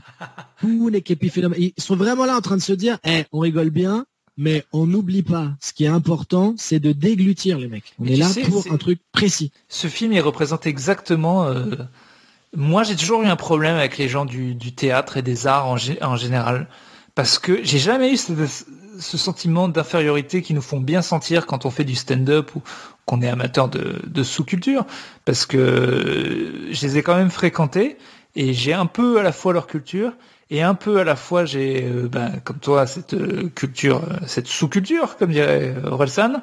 Ah, ça y est on le dit plus maintenant hein, on est dans de la culture hein. c'est ça.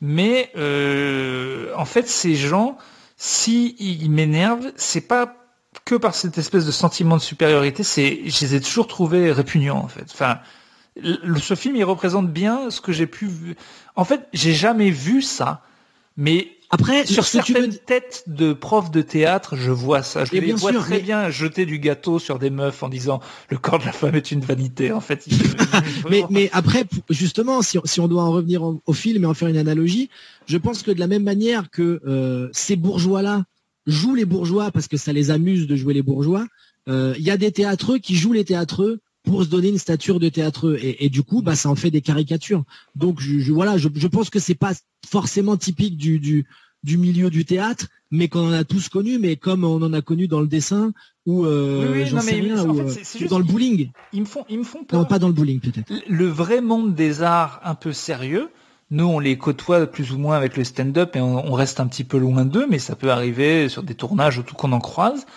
Et je sais pas, moi, y a, ça me fait flipper. Je sais pas, il y a un côté, euh, j'ai un côté noiré, un peu enfantin avec ces gens. J'ai l'impression que si un jour ils m'invitent à un mauvais dîner, ça peut déraper comme ça et que je saurais pas quoi faire, quoi. Mais vraiment. Je vois ce que tu veux dire. Il y a un côté un peu. Euh, tu, tu, vois euh, Faubourg Saint-Honoré, l'émission de ouais. Bardisson. Bah il y a, y, a, y a, ces moments-là parfois dans, dans les repas où d'un coup tu as deux trois conversations où tu es là, c'est intéressant et et tu as deux de réflexions où tu dis ah là ça me plaît plus là. Ça y est je sens le personnage. En fait ça, devient gênant quand tu vois plus des humains mais des personnages. Et, c'est justement tout le propos du film. Ça ça devient euh, ça devient des personnages et ils perdent de l'humanité.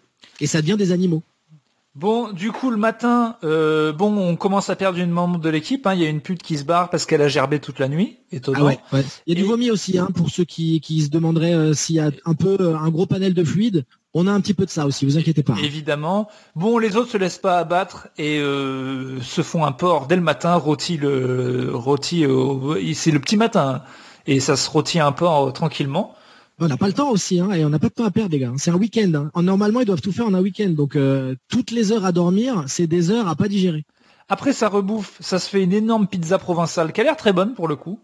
Oui, avec une avec une punchline euh, un peu un peu une euh, une pick-up phrase euh, nulle mais forte à l'époque où Noiret par la Andrea Ferrol et elle est là ah tout le qu'est-ce qu'elle lui dit exactement? Toute la saveur de la garrigue et lui et lui il lui dit un truc du genre toute la beauté de tes yeux et elle est là oh et vraiment, moi, quand je l'ai vu, j'étais là, oh, nul, nul, nul.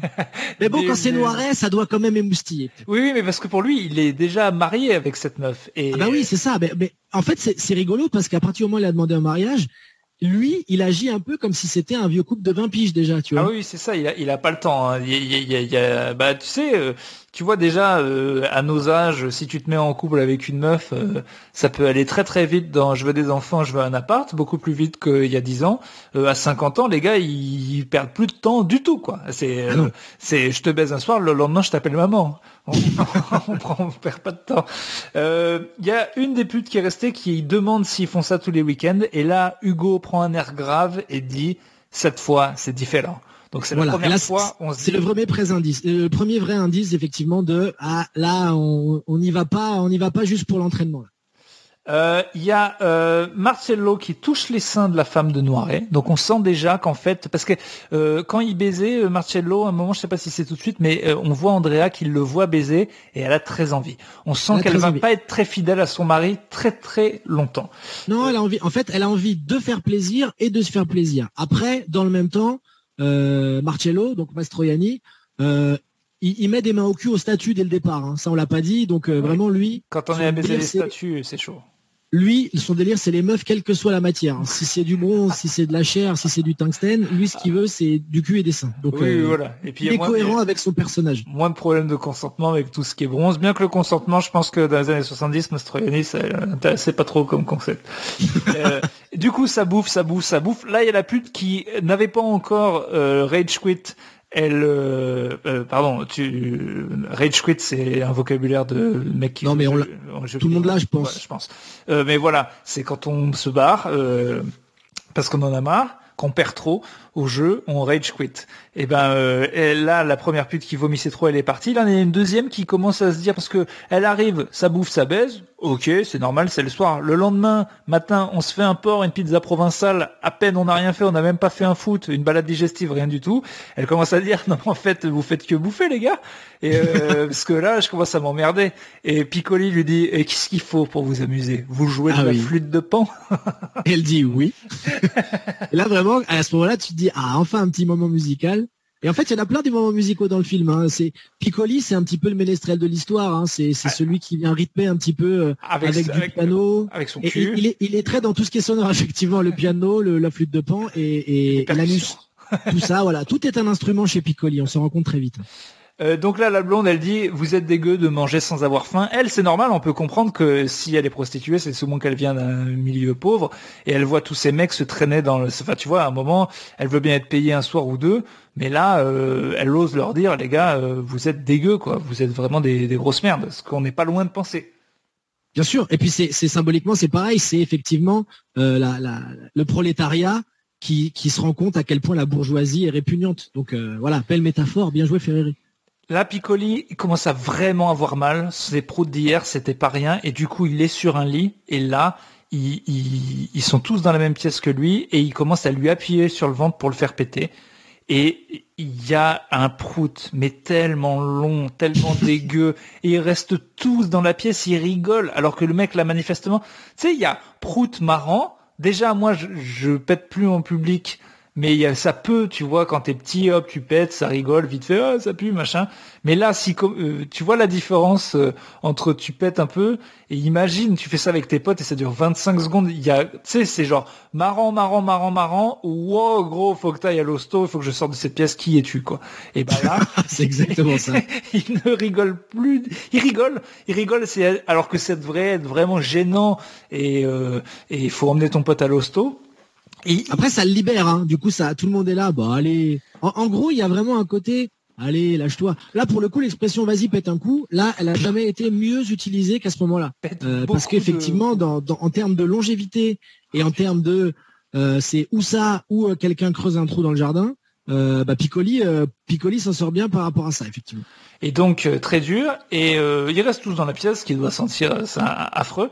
Et du Après, ça, ça, ça, vient continuer de, de corroborer ma, ma, théorie sur la régression. Hein. C'est aussi un truc très enfantin. Tout le monde rigole des pères, euh, tout le monde tout le monde plaisante. C'est aussi euh, aussi des gamins euh, qui s'éclatent parce qu'ils essayent, je pense aussi, même s'ils ont conscience de leur mort, ils essayent de s'amuser une dernière fois. C'est quand même le truc général, la bouffe, le sexe et la rigolade. Ouais ouais, mais là en fait ça y est et on est même on est à la moitié du film mais euh, on est déjà dans le on commence à sentir les trucs physiques qui vont pas quoi enfin tu vois c'est ça pourrait être un film de Rise and Fall, ces trucs qu'on voit sur euh, les, euh, c'est Scarface quoi. C'est genre pendant une heure on voit le, d'abord le gars qui galère, puis le gars l'euphorie de faire plein de thunes et de vendre de la drogue, et après la descente aux enfers. Et là je trouve que la montée, le côté, euh, enfin très vite le film il est bourrin parce qu'en fait et on te laisse même pas 20 euh, minutes de ah putain j'aimerais bien me mettre foutre une grande très vite ça dérape dans les dans les désagréments physiques quoi. Genre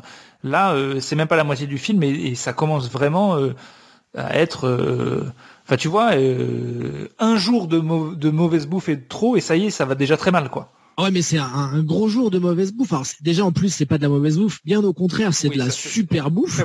mais sauf que on est dans des, on est dans des quantités euh, de pardiesque. Donc, forcément, euh, tout le monde n'a pas son coffre. Et bah, du coup, euh, ouais, tu sens très vite que les, les, résultats se font sentir. Après, il y a, y a, une scène très marrante un peu après.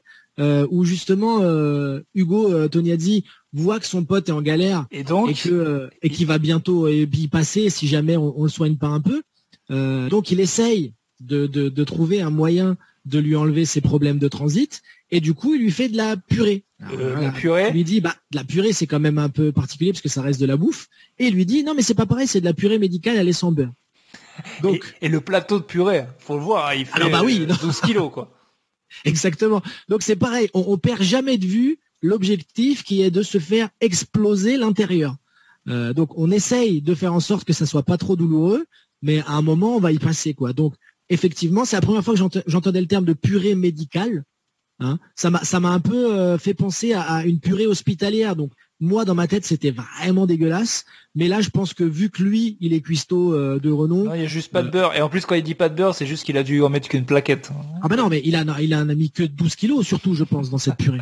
Euh, et j'adore. Et d'ailleurs, t'as Piccoli qui meurt et, et enfin qui se pète dessus, c'est horrible en bouffant la purée. Et, et Noiré, au lieu de lui dire, euh, ce qui est évident, tu peut-être tu as trop mangé, il fait, mais c'est parce que tu ne mâches pas assez. ben oui, mais en même temps, il a pas tort, tu vois. Si on prenait un peu plus de temps, ça se trouve, il y aurait, moins de problèmes d'aller, euh, d'aller aux toilettes et il y aurait moins euh, l'obligation de faire des plats, des plats hospitaliers. Après, ce qu'il y a de marrant, c'est que au début du générique d'ouverture, il y a une mention euh, au tout début du film qui dit les plats ont été, élaborés par Fauchon. Je sais pas si tu te souviens. Et je, sais pas pourquoi ils veulent que ça soit de la pub. Hein. Ah bah exactement parce que s'il avait anticipé le bad buzz du film, je pense qu'il aurait dit que c'était flunch. Tu vois, tu te dis vraiment ah mais il faut pas oublier que Ferreri quand même c'était malgré tout un nom à ses côtés. Donc Fauchon, je pense qu'ils avaient peut-être pas euh, tous les tenants et aboutissants du scénario, donc ils se sont dit oh bah allons-y, faisons des plats, ils vont être bien mis en valeur. Ça se trouve ils les avaient, et ils se disaient bah oui, euh, vu que notre public c'est les bourgeois, euh, pourquoi pas. Mais bon. Je sais pas, je sais pas parce que je, me demande si quand tu es entre guillemets une grande marque de gastronomie, t'as envie d'être associé à l'explosion de caca. Je ne sais pas. Ça, c'est vraiment euh, à voir. Euh, à se demander. C'était pas pareil dans les années 70.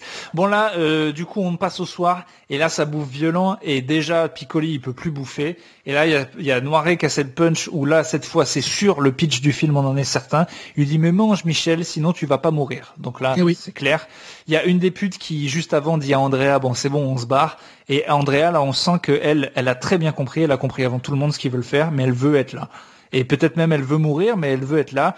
Donc en fait, euh, la fille dit mais ils sont fous, ils vont crever. Euh, tu pars? Et elle dit euh, non non, je pars pas. Donc là, ça y est, tout le monde est parti et il reste plus que Andrea et les quatre garçons. Et maintenant, et maintenant c'est très glauque. donc ils se mettent tous. donc là, ça, ça bouffe.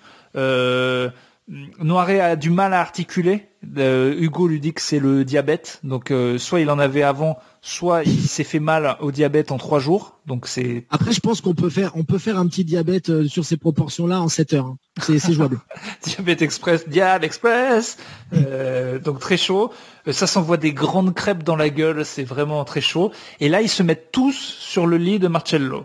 Et, et, et là, c'est très drôle parce que Noiret euh, dit oh non, on va pas se mettre sur le lit de Marcello, c'est ça se fait pas. Et en fait, c'est très drôle. Il a des, il a des trucs dans la vie où il a des principes et d'autres pas du tout. Et là, se mettre dans le lit d'un mec, non, non, c'est pas bien. Donc, il, euh, euh, Noiret s'écroule comme une merde dans le lit de Marcello, à côté d'Andrea. Et à côté, il y a Marcello. Et là, Andrea, elle se dit, euh, il est à côté, il dort à moitié. Euh, J'ai toujours eu envie de baiser Marcello, euh, Piccoli, je crois. Ouais. Euh, Piccoli. Non, c'était. Le premier qu'elle baisse, c'est Piccoli. C'est Piccoli, ouais. Euh, donc, euh, en fait, elle, elle, le viole. Lui, il peut plus bouger. Donc, elle se met au-dessus de lui et, elle, le, baise. Et on entend donc Noiret qui dort en disant mais non, André, fais pas ça parce que lui, voilà. Et elle qui baise Piccoli d'au-dessus pendant qu'on entend des énormes bruits de prout et que ça a l'air de pas lui faire plaisir. Là, c'est glauque. c'est tellement glauque là. Ah bah ouais, là c'est le, bah il y a tout en même temps. Hein. Il y a du viol, euh, du sexe pendant du paix et euh, le futur mari qui entend justement toute la scène. Effectivement, euh, on est loin de la Starac en feel good. Hein. C'est vraiment, c'est vraiment un univers particulier qu'on est en train de vivre tous ensemble. Et on entend les proutes dérapent en se chiant dessus, hein. évidemment. On, entend quoi? Les, les, proutes dérapent en, en chiasse. Ah oui, oui, tout à fait, tout à fait. On oh, sent que ça glisse euh, vers autre chose. Je, croyais que tu avais dit le prout des rats, et là j'étais là, waouh, le, sound design, tu l'as écouté à ce point-là, parce que moi j'y étais pas. Donc oui, oui, ça dérape, effectivement. Il n'y pas de prout de rat. Euh, Marcello dit bonne nuit, il va bouffer de près de la bagnole en disant merde, merde, merde. Et après, euh, il, oui, euh, donc le lendemain, après on arrive au lendemain matin. Euh, Noiret parle à Andrea et lui dit je t'ai vu coucher avec Michel, hein, ça se fait pas quand même. Mais il est en gentil, tu vois, il lui dit, euh, il lui dit ça me dérange pas, euh, mais je t'ai vu, voilà. Et là, il tente de la, il, veut rebaiser avec elle, donc il retente la technique du bouton. Mais elle, elle a bien été satisfaite par le mec qui se chiait dessus la veille, donc elle veut plus trop baiser avec lui. Et ils sont plutôt en mode en train de défoncer des dindons dehors. Ouais, ouais, ouais, bah on continue dans la bouffe, on continue dans autre chose. Après, bah voilà, elle aussi, elle s'est peut-être fait son programme dans sa tête et euh, elle a envie d'être présente pour euh, pour euh, pour tout le monde.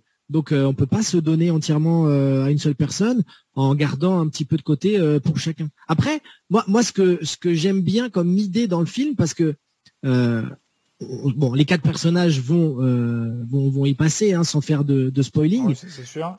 Voilà. Et, en fait, elle, c'est presque, c'est presque une figure de la mort qui les accompagne parce qu'elle est tout le temps là avec eux. T'as l'impression qu'elle, qu'elle les rassure à ce moment-là et qu'elle leur amène un peu de plaisir avant d'y passer. Donc moi, j'aime bien ce côté un peu, euh, un peu dark qu'a ce personnage qui est d'ailleurs souvent habillé en noir. Il y a vraiment une espèce de côté mortuaire euh, à travers, euh, à travers ce personnage féminin. Côté un peu spectre, un peu j'existe pas parce que elle, elle a l'air d'avoir aucun désagrément physique. Alors qu'elle mange comme les autres. Elle vraiment, elle, elle, elle, ne subit rien, c'est-à-dire qu'elle survole tout ça avec beaucoup de détachement d'ailleurs, alors que n'importe quel personnage ah euh, normal se dirait waouh qu'est-ce qui se passe? T'as l'impression qu'elle sait déjà tout euh, et qu'elle presque que qu'on l'a appelée quoi, et que du coup euh, elle arrive en tant qu'institutrice et puis très vite elle révèle son vrai visage qui est cette espèce de, de bah oui effectivement de figure spectrale.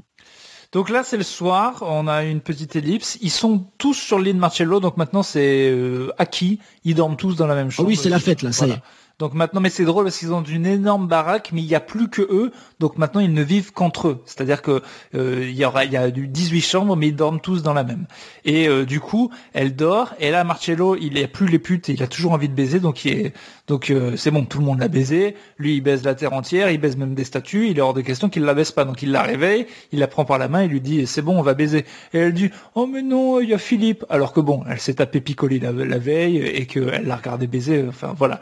Du coup, il l'emmène tester sa bagnole. Là, il remonte donc son espèce de très vieille belle bagnole italienne à la manivelle, euh, bagnole magnifique. on n'a pas le temps d'en parler, mais très très belle bagnole.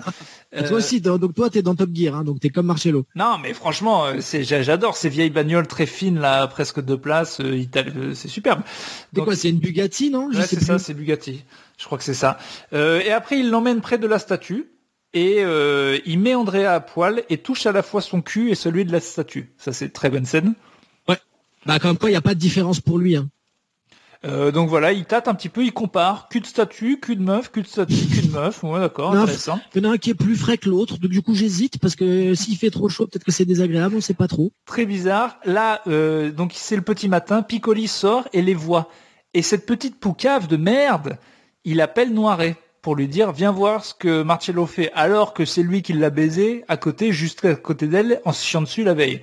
Donc franchement, euh, petit. Euh, Après, c'est pas de son fait. Il a un peu été obligé Piccoli à ce moment-là, alors que Mastroianni, il est plus moteur pour le coup. Hein. C'est vrai.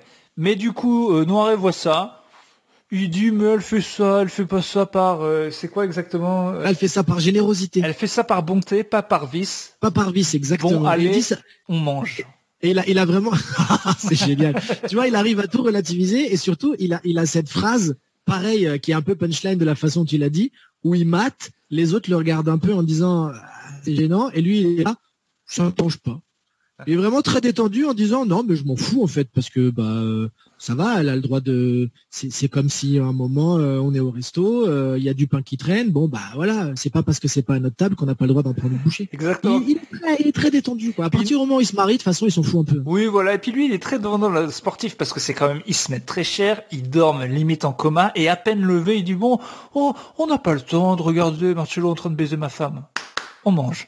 On mange, bah oui, on est là pour ça, on est là pour se buter à la bouffe, les gars. Et donc euh, euh, là, ça bouffe, Marcello s'emmerde, et donc là, devant Noiret, il demande à baiser la femme, devant Noiret, et, donc il dit, vas-y, on monte. Et Noiret, lui, il veut juste de la farce dans de la poularde, donc il en a rien à foutre. Euh, et du coup, il, il, monte en haut essayer de baiser Marcello et Andrea. Et pendant ce temps, t'as Noiret qui essaie de bouffer sa poularde et qui commence à critiquer la cuisine d'Hugo. Il dit ça manque là euh, dans le poulet, ça manque de farce, c'est pas bon et tout. Euh, il en a rien à foutre que le mec soit en train de baiser sa femme. En fait, lui, ce qui l'intéresse, c'est que là, la bouffe, euh, ça baisse de niveau. Alors qu'ils sont quand même euh, un peu chiés, parce que Hugo, c'est lui qui fait la bouffe pour tout le monde, c'est quand même un grand chef. Ça fait trois jours qu'il se met trop cher, et il se met trop cher lui aussi. Il peut pas être au top de sa forme tout le temps, quoi. C'est vrai, c'est vrai, c'est vrai. Après, moi, où, par contre, je, notifie quelque chose de précis, c'est que il y a une ligne de dialogue qui est vraiment fabuleuse, où justement, il dit euh, mais pourquoi il n'y a pas de farce? Et, et Hugo Tognazzi lui répond la vie est une farce, ce qui est quand même parfait pour le film parce que c'est quand même une belle petite maxime à double sens qui résume l'essence de tout ça quoi. C'est que c'est vraiment une, sorte de comédie parce que c'est une comédie, ça c'est une vanne, la vie est une farce, qui est une comédie horrifique sur la surconsommation parce que voilà c'est c'est vraiment le le propos du film. Et moi j'avais mis un parallèle intéressant euh, avec un autre film qui est Dawn of the Dead qui est zombie en français parce que si si vous regardez bien dans le centre commercial? Exactement. On est sur de la surconsommation par rapport à ça. Et il y a même le parallèle avec euh, les quatre personnages, euh, parce qu'ils sont quatre aussi dans quatre, quatre, protagonistes, qui sont dans un monde infesté par les zombies, donc voilà qu'on peut qu'on peut considérer par la bourgeoisie, et qui se réfugient donc effectivement dans le centre commercial, euh, et qui qui, dé, qui déambulent post-mortem dans les allées comme si même décédés, ils gardaient ce réflexe humain un peu consumériste. Et ben la grande bouffe, c'est pareil. C'est quatre personnages qui sont dans la vie sans but et qui ont plus qu'une dernière chose qui les motive, c'est consommer. Tu vois, c'est ce qu'on disait au début, la quête c'est plus manger pour vivre, mais c'est un peu manger pour mourir, quoi. Et d'ailleurs, les deux films, c'est un peu, c'est un peu en, rapport le côté gore et politique dans les deux films parce que euh, bah, tous les deux, ils ont été massacrés en plus par leurs critiques. Euh, en 73, ça s'est fait démonter la grande bouffe et euh, Dawn of the Dead, c'était dix ans plus tard et ça prenait très cher de la même manière et les deux films sont devenus cultes avec le temps. Donc le parallèle sur la surconsommation, je trouve que euh, il prend vraiment sa place euh, par rapport à tout ça. Mais ce qui est sûr, c'est que déjà, je t'enlève deux points France Inter là, mais bon. Encore, ah, là, là. Mais euh, je vais en rajouter un. Euh, à mon avis, si tu si t'es très juste sur ton époque, t'es obligé de te faire massacrer. Parce que si t'es très juste sur maintenant, t'es forcément en retard pour les critiques qui sont. Enfin, t'es forcément trop en avance pour les critiques qui sont cons. Donc à mon avis, chaque film qui sera exactement juste sur un truc qu'il veut dénoncer, est à peu près sûr de se faire au moins démonter par une grande partie des gens au moment où il sort. Parce que c'est qu'après qu'on se rend compte, avec le recul, ah oui, merde, il avait raison ou c'était bien vu. C'est vrai, c'est vrai que c'est rare les, films qui sont adoubés pendant justement la période où ils sont. Donc ils sont en haut, ils essaient de baiser, mais ça marche pas. Là, ils font un espèce de jeu de langue très bizarre, de comme si deux chiens s'embrassaient un petit peu, très gênant. Je sais pas si tu as déjà vécu ça avec quelqu'un. Non, j'ai jamais vécu ça avec un chien parce que moi personnellement je préfère les humains. Donc ce genre de pratique effectivement qui dure un peu trop en termes de, de, léchage intensif. C'est comme se rouler une pelle, mais avec les langues en dehors, enfin genre il n'y a pas la bouche qui recouvre pour cacher.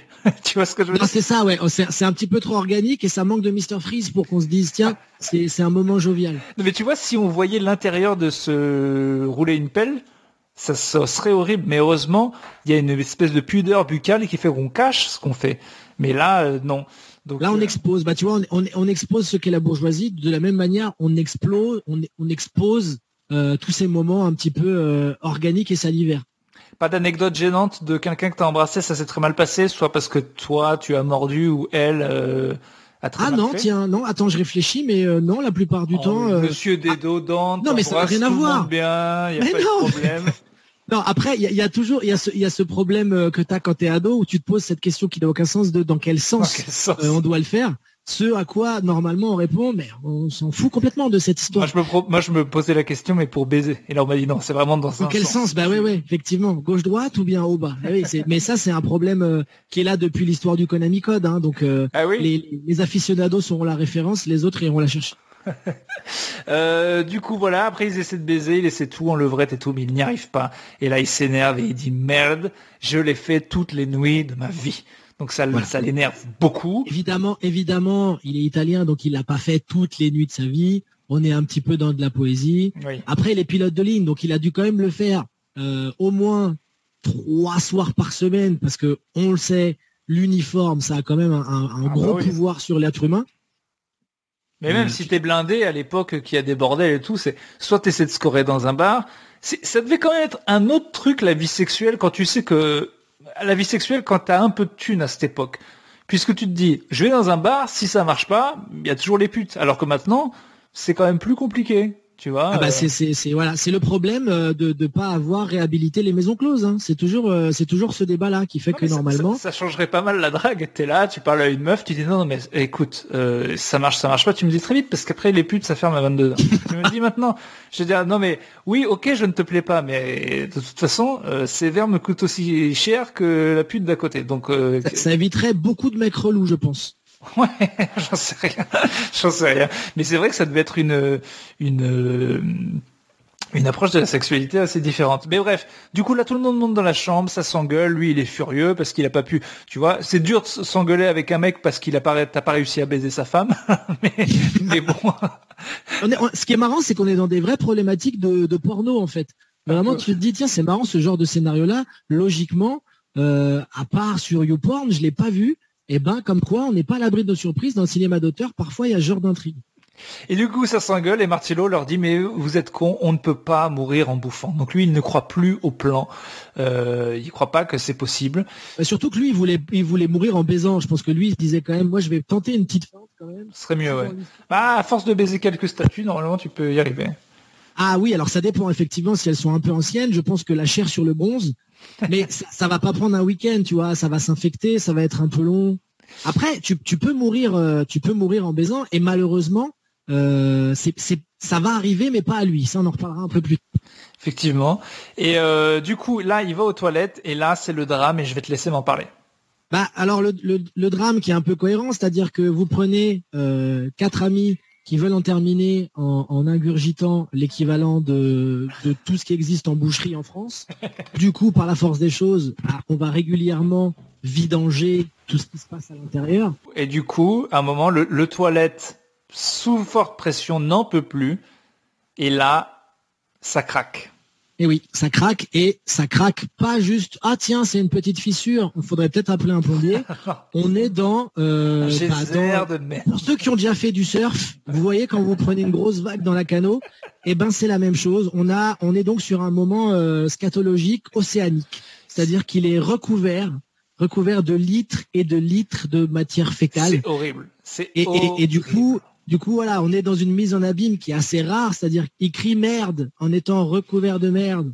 Euh, donc là, vraiment, là, on est vraiment dans, dans le champ lexical total. Et effectivement, c'est le moment le plus graphique du film, parce qu'on se disait, tiens l'épée, tiens le vomi. À mon avis, là, quand même, vous êtes au bout. Eh ben non, non, non, non, pas du tout, parce que là, on est, euh, on est dans une sorte de, euh, ben voilà, de, de, de gâteau, euh, de gâteau général, de nappage, en tout cas euh, humanoïde, qu'on n'avait pas l'habitude de voir au cinéma. Tu connais l'expression américaine qui dit quand quelque chose euh, ça tourne mal, the shit hit the fan, c'est-à-dire euh, la merde Tape le ventilo. tape le ventilo. Et ben c'est ça littéralement, c'est-à-dire que là c'est une explosion de merde euh, et du coup il y en a partout. Mais alors ce qui me fait rire, c'est qu'il reste l'odeur est insupportable et c'est vraiment les chiottes juste à côté de la chambre où ils dorment tous et quand même ils y restent. Euh, c'est-à-dire qu'il y a 18 000 chambres dans le château, mais Andrea et euh, Philippe vont y rester. Hugo, lui, euh, se barre. Euh, Mastroianni, euh, lui, euh, recouvert de merde, se casse. Piccoli aussi. Et Hugo, en se barrant, commence à, à tousser salement et à vraiment s'étouffer. Et ça sent que lui aussi, il commence à aller vraiment, vraiment pas bien. Et là, t'as Noiret qui dit à Andrea, alors que vraiment c'est, vraiment c'est la merde, quoi. Il dit, euh, je crois que Hugo était peut-être un, peut-être un petit peu malade. Oui, bah oui, on est dans l'euphémisme hein, de toute façon depuis le début, donc autant y aller à fond. Effectivement, là, je sens qu'il est un poil souffrant. Euh, c'est c'est une bonne façon de résumer le le le- l'explosion générale qui est en train d'arriver et qui va continuer de monter petit à petit sur les corps. Donc là, Marcelo, il sort dans la neige et il dit qu'ils sont tous fous. Euh, pas faux, mais c'est vrai qu'il est pas ouf non plus. Là, il y a quelqu'un qui dit l'odeur de la merde nous quittera jamais. Je pense qu'effectivement, si ce genre d'accident arrive, c'est une question que tu peux te poser. Est-ce que, est-ce que quand tu as vraiment des, des litres de caca qui arrivent sur toi, est-ce que ton nez en ressort indemne ou est-ce qu'il est euh, vraiment stigmatisé à vie? Ça, je sais pas. Tu vois. En tout cas, là, ils sont un petit peu. euh, ils, ils pensent vraiment que Mastroianni est un est un quitter, quoi. Que c'est vraiment le Ouais. mec qui est un lâcheur. Euh, du coup, euh, il, le- il le traite un petit peu de, de lâche. Et il y en a même un qui dit euh, il euh, nous euh, il, il se casse parce qu'il a peur de mourir. Et en fait, euh, donc il essaie vraiment de se barrer, de démarrer euh, sa bagnole euh, dans la neige. Et on arrive au petit matin. Il y a Piccoli qui nettoie un poulet parce que c'est ce qu'on fait le matin quand on veut se tuer en bouffant. Et il regarde le plafond. Et à un moment, on a l'impression que c'est peut-être, on, qui calcule la hauteur, on se dit que peut-être il a envie de se pendre. Je sais pas ce que t'en penses. Ah tiens, non, moi j'avais pas vu ça. Alors, qu'est-ce qui t'a fait penser à ça exactement le Je sais fait pas, que- il regarde le plafond, je sais pas pourquoi il le regarde, il regarde, il regarde un petit peu la hauteur, j'ai l'impression qu'il se dit, tiens, peut-être c'est pas mal pour me pendre. Non, j'avais pas vu ça. Alors après, moi, s'il regarde ça, je me, à un moment, je me suis dit peut-être que euh, ils se demandent s'ils vont pas être complètement, euh, en tout cas au niveau de la maison, imbibés par tout ce caca qui a été déversé. Ah, et peut-être il se se peut-être, alors là, si ça s'infiltre, vraiment, on va avoir du mal à la revendre après. Je sais pas trop, tu vois. Mais j'avais pas pensé à la pendaison. C'est intéressant. Ah non, c'est peut-être ça, c'est peut-être ça, c'est peut-être qu'il se dit oui tiens la merde va descendre jusqu'à là parce que lui, il est dans une autre pièce, mais faut dire que quand même, je, ne- encore une fois, je ne comprends pas pourquoi les autres continuent à dormir là-bas quoi, alors que le château est grand. Mais bon, mais parce que parce que la vie c'est de la merde dans leur tête. Donc du coup, ils sont façon, ils sont oui. cohérents avec tout ce qui se passe. Euh, et il va au piano, il joue une petite mélodie, c'est toujours la même, très belle cette mélodie d'ailleurs, ce, ce- ce gimmick qu'il y a dans le film. C'est vrai, le score est très sympa.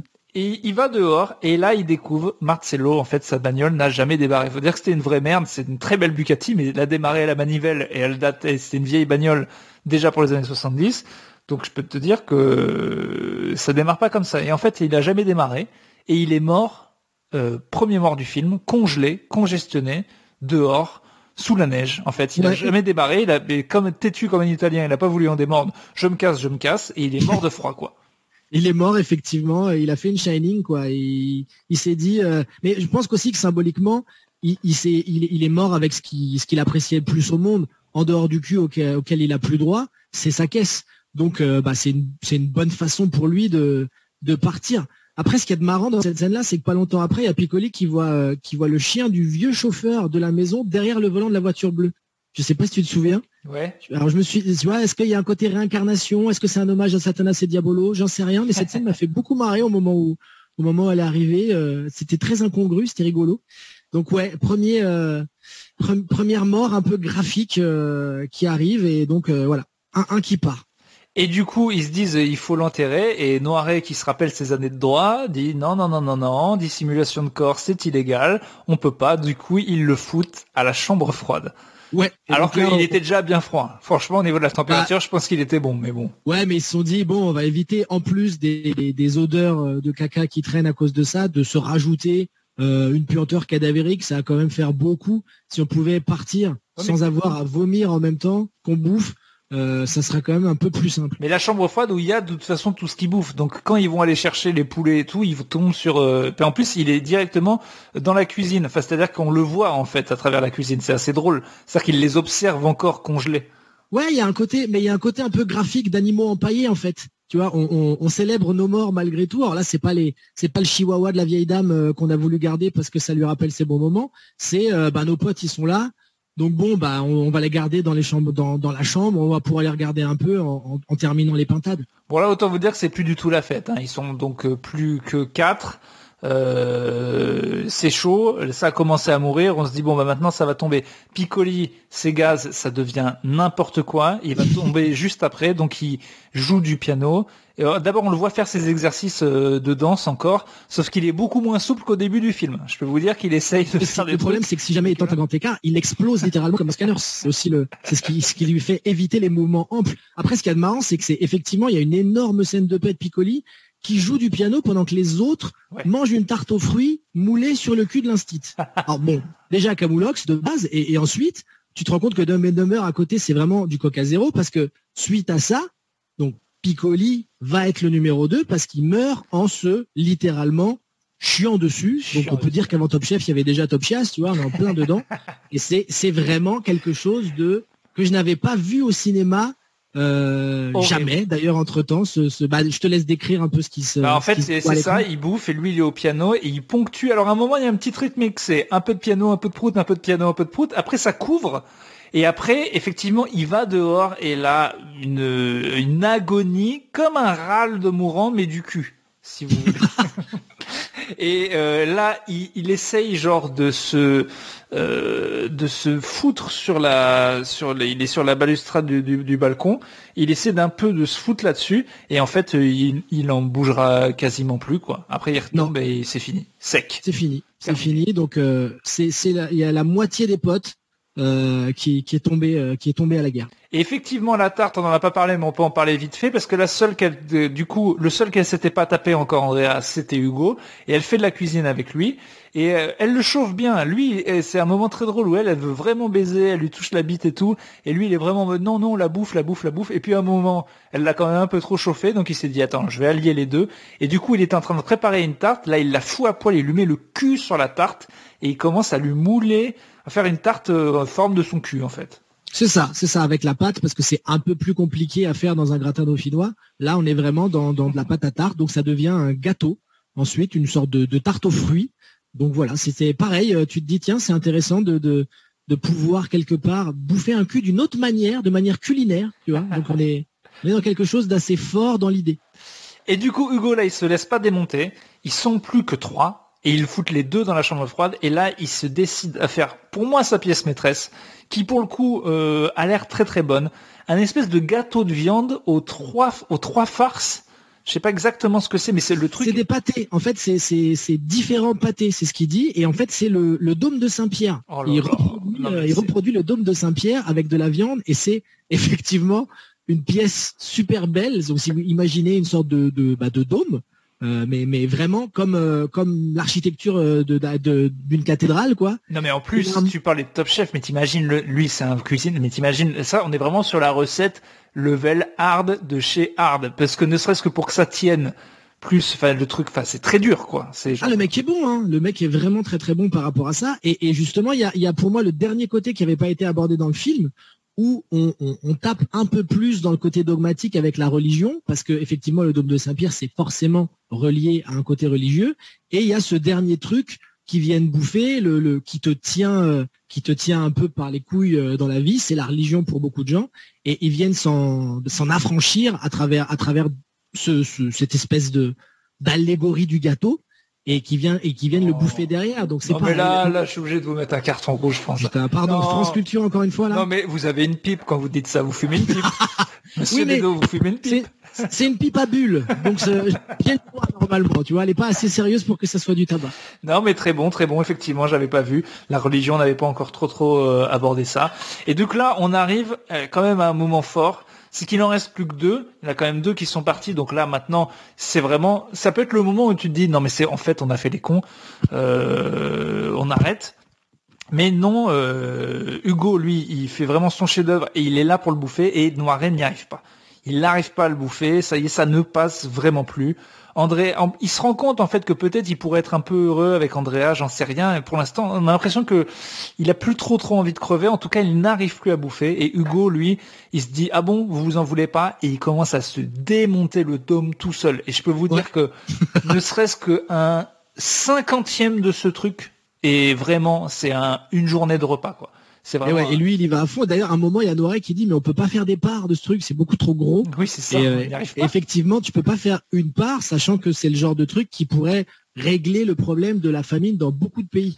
Donc tu te dis, euh, ça c'est soit on le balance par hélicoptère et on, on voit ce que font les gens, mais lui, il est là, non, c'est c'est ma faim, c'est c'est mon c'est mon chef-d'œuvre, donc c'est par ça que je vais terminer. Ah ben là clairement oui voilà, lui il s'est dit ah bon vous en voulez pas? Non mais moi je meurs de ce truc-là. Donc vraiment il veut se tuer à ce truc-là et du coup à un moment il est vraiment plein de fous. Euh, les autres sont même plus dans le délire, ils sont vraiment en mode triste. Là ils essaient vraiment de m'arrêter. Là c'est la première fois qu'il y a un geste, même Andrea essaie de dire non mais arrête, tu vas crever. Alors que bon, c'était un peu le but. Mais Hugo, il a décidé qu'il y avait, c'était le point de non-retour. À un moment, Là, c'est vraiment euh, pathétique. Genre, il, se fracasse le ventre sur une table pour pousser un petit peu euh, ce qui reste. Et, là, euh, c'est vraiment la fin. il va crever. Du coup, Noiret, lui, il est allongé et Noiret le nourrit. En fait, il est en train de le dire bon bah je vais, je vais te buter, je vais t'achever. Et là, Andrea, il lui demande, enfin, je sais pas comment ça se passe, il lui demande quoi, ben, il se met à le branler. Donc là, Là, euh, pour moi, c'est le moment le plus glauque du film. On en reparlera à la fin, mais pour moi, ça y est, on est vraiment. Parce que là, on peut pas faire pire. Son pote qui lui dit non, vas-y, arrête, finit par craquer en disant bon, ouais, ok, je te termine. Donc c'est lui qui lui donne la béquée. Il est allongé sur la table. Il en a plus de la moitié du dôme. Et en fait, euh, pendant ce temps, Andrea qui pleure, j'oubliais, le branle. Donc là, euh, est-ce qu'on peut faire pire? Bah c'est c'est c'est c'est très glauque et à la fois un peu touchant parce que c'est quand même euh, c'est une petite petite branlette d'adieu, tu vois. Donc tu te dis ah, c'est un dernier geste un petit peu pour lui, un peu d'humanité. Et, oui, effectivement, alors moi moi par contre c'est ça qui m'a un peu euh, qui m'a un peu choqué par rapport à ça, mais qui m'a expliqué certaines choses par la suite, c'est que euh, Hugo meurt un tout petit peu comme Mario Cotillard dans The Dark Knight. Je sais pas si ça t'a fait cet effet-là. Il y a vraiment cette, cette espèce de chute de tête qui ne tombe ce qui arrive un peu de nulle part et pas très bien faite. Du coup, je comprends mieux peut-être pourquoi Nolan a laissé passer ce, truc-là. C'est une sorte d'hommage à la grande bouffe. Et du coup, ça vient enfin mettre des mots sur ce moment que je ne comprenais pas euh, au cinéma. Donc ça, ça m'a fait plaisir de comprendre. c'est peut-être ça, effectivement. Euh, mais du coup, tu trouves pas sa mort parce que moi, je trouve son dernier râle assez crédible. Alors le râle, oui, mais alors le, le tombé de tête, ah, et, et, le, le, côté je meurs net comme si on me coupait avec des ciseaux. J'étais là, oh, mais j'ai vraiment vu Marion, quoi. Je me suis dit, voilà, c'est ça en fait, tout simplement. Se trouve, elle a regardé la scène en replay, tout ça. On apprend des choses en fait en, regardant du, cinéma euh, italien. Euh. Du coup, pour le coup, c'était pas le néo-réalisme, c'est un peu le néo-surréalisme. Et ben voilà, moi je suis content d'avoir euh, enfin compris pourquoi Nolan avait laissé passer ce truc. En fait, il y a un truc assez drôle dans cette mort, c'est que euh, enfin, faut, faut, faut le chercher le marrant quand même, hein, parce que là, on est vraiment sur le truc le plus glauque que j'ai vu de ma life. Mais euh, non, mais c'est qu'en fait, il sent la crise cardiaque arriver. C'est vraiment, il sent qu'on est vraiment pas loin, et en même temps, le branle, ce qui doit accélérer le truc, parce que et en fait, il a cette espèce, il essaye de, de finir. Euh, tu, tu vois ce truc où quand tu regardes du porno, tu essaies de finir en même temps que l'acteur. Et eh ben, il essaye d'être synchro en fait. Il essaie de se dire, il faut que je meure pile pendant euh, la jouissance, tu vois. C'est ça, c'est exactement ça. Et il le gère, tu vois le gars qui essaie de gérer un petit peu. Oh, j'ai une crise cardiaque en haut, un espèce d'orgasme en bas, mon pote à côté, c'est dur. Et il arrive à tout finir en même temps. C'est genre, oh, oh, oh, terminé, quoi. et puis symboliquement, c'est super fort. C'est vachement beau parce que le, ce qu'on appelle la petite mort, euh, du coup, le, le moment de l'éjaculation, ça devient la grande mort pour lui. Donc c'est et c'est donné par le personnage d'Andrea qui symbolise la mort pour moi. Donc tout se recoupe et ça m'a aussi fait penser à cette vanne incroyable de Pryor, je sais pas si tu te souviens, qui disait euh, je suis venu et je suis parti en même temps en américain en parlant d'un mec qui était mort de la même manière. Donc voilà, je me suis dit putain, ça m'a aussi rappelé Pryor. Vraiment, Ferreri, c'est du top 1. Magnifique. Du coup, il crève. Euh, là, euh, Andrea dit bon, on va se coucher. Ouais, je crois qu'il est temps. Ouais, là, il faut faire une pause. Là, euh, Noiret dit on le fout dans la chambre froide. Et là, euh, Andrea, par flemme, mais qui trouve quand même une espèce d'excuse, dit non, euh, on va le laisser dans son domaine, on va le laisser chez lui dans sa cuisine. C'est sympa de trouver une poésie mais à mon avis, c'était juste qu'elle avait un petit peu la flemme de le bouger. Faut dire que maintenant, il fait doit faire 800 kilos l'animal. Hein, ah, c'est ça. Puis il y a plus, il y a plus grand monde pour l'aider en plus à pousser euh, les corps. Donc euh, là, on, on va faire autre chose dans sa tête. Elle a envie de juste prendre un peu de repos. Hein. Du coup là, eh ben on est euh, le lendemain matin, tout le monde est mort, sauf Noiret et Andrea, ils ont l'air guirés, heureux, c'est un espèce de petit dimanche matin entre couples qui se passe bien et on se dit peut-être qu'ils vont pas crever en fait, peut-être qu'ils se sont dit c'est bon, tout le monde est mort, on se après pour l'expliquer, ça va être plus compliqué. Hein. Mais bon, si jamais il s'en sortait. Mais bon, ils sont là dehors et euh, elle lui a fait une espèce de petit gâteau. Alors, faut pas oublier que Noiret est diabétique hein, et donc euh, depuis le, ça se sent de plus en plus. Il somnole, il a mal à la mâchoire. Enfin voilà, le diabète, il doit péter un truc de fou. Et euh, du coup, moi, à ce moment-là, la première fois que je vois le film, je me dis bon bah peut-être ils vont pas, peut-être il va pas mourir en fait. Peut-être que voilà, il, finalement il est bien avec Andrea. Ce que je lui aurais conseillé en fait. Mais bon. Mais du coup, elle lui fait ce petit gâteau en forme de nichon qui a l'air très. Alors pour le coup pas bon. Ça c'est vraiment pas truc. Mais pâtisserie, on dirait un petit peu des euh, le truc qu'on bouffe à Noël, la pâte euh, pâte d'amande. Tiens un peu en Oui, c'est un peu ça. Ouais ouais. Euh, voilà. Et il bouffe ça. Et là, le diabète dit non, c'est trop, tu parce que le truc a l'air vraiment un peu chaud. Et du coup, il bouffe le gâteau et il dit, ils doivent penser que je les ai abandonnés parce qu'il n'est pas mort, mais euh, je sais pas trop pourquoi il dit bah, il culpabilise quand même parce qu'il se dit on avait dit qu'on le faisait tous ensemble. C'est un peu, c'est ce que tu peux ressentir, j'imagine, euh, un peu comme si tu as fait partie d'une sorte de suicide collectif. certainement les trucs de culte, tu vois. Si jamais toi tu survis, il y a quand même de la culpabilité parce que tous les autres sont partis et pas toi. Donc je pense que là, il le vit pas très bien. Ça, je trouve ça incroyable au niveau de la masculinité toxique. C'est-à-dire qu'ils se sont donné le défi le plus con du monde pour des raisons pas très claires. Et même à la fin, quand c'est fini, il pourrait avoir un espèce de petit truc de se dire ah peut-être que moi et mes potes on allait un peu loin dans le délire, c'était peut-être un peu construit, que je pourrais vivre une bonne vie avec Andrea. Et ben au lieu d'avoir ce réflexe là, il a quand même le dernier réflexe des boys en mode euh, non je les ai lâchés et tout. Alors, bah que c'est le défi le plus con du monde quoi. Mais ça me fait euh, ça me fait rire, mais ça prouve. Euh, enfin c'est un réflexe que je ça peut m'arriver d'avoir, tu vois, genre je sais pas un espèce de.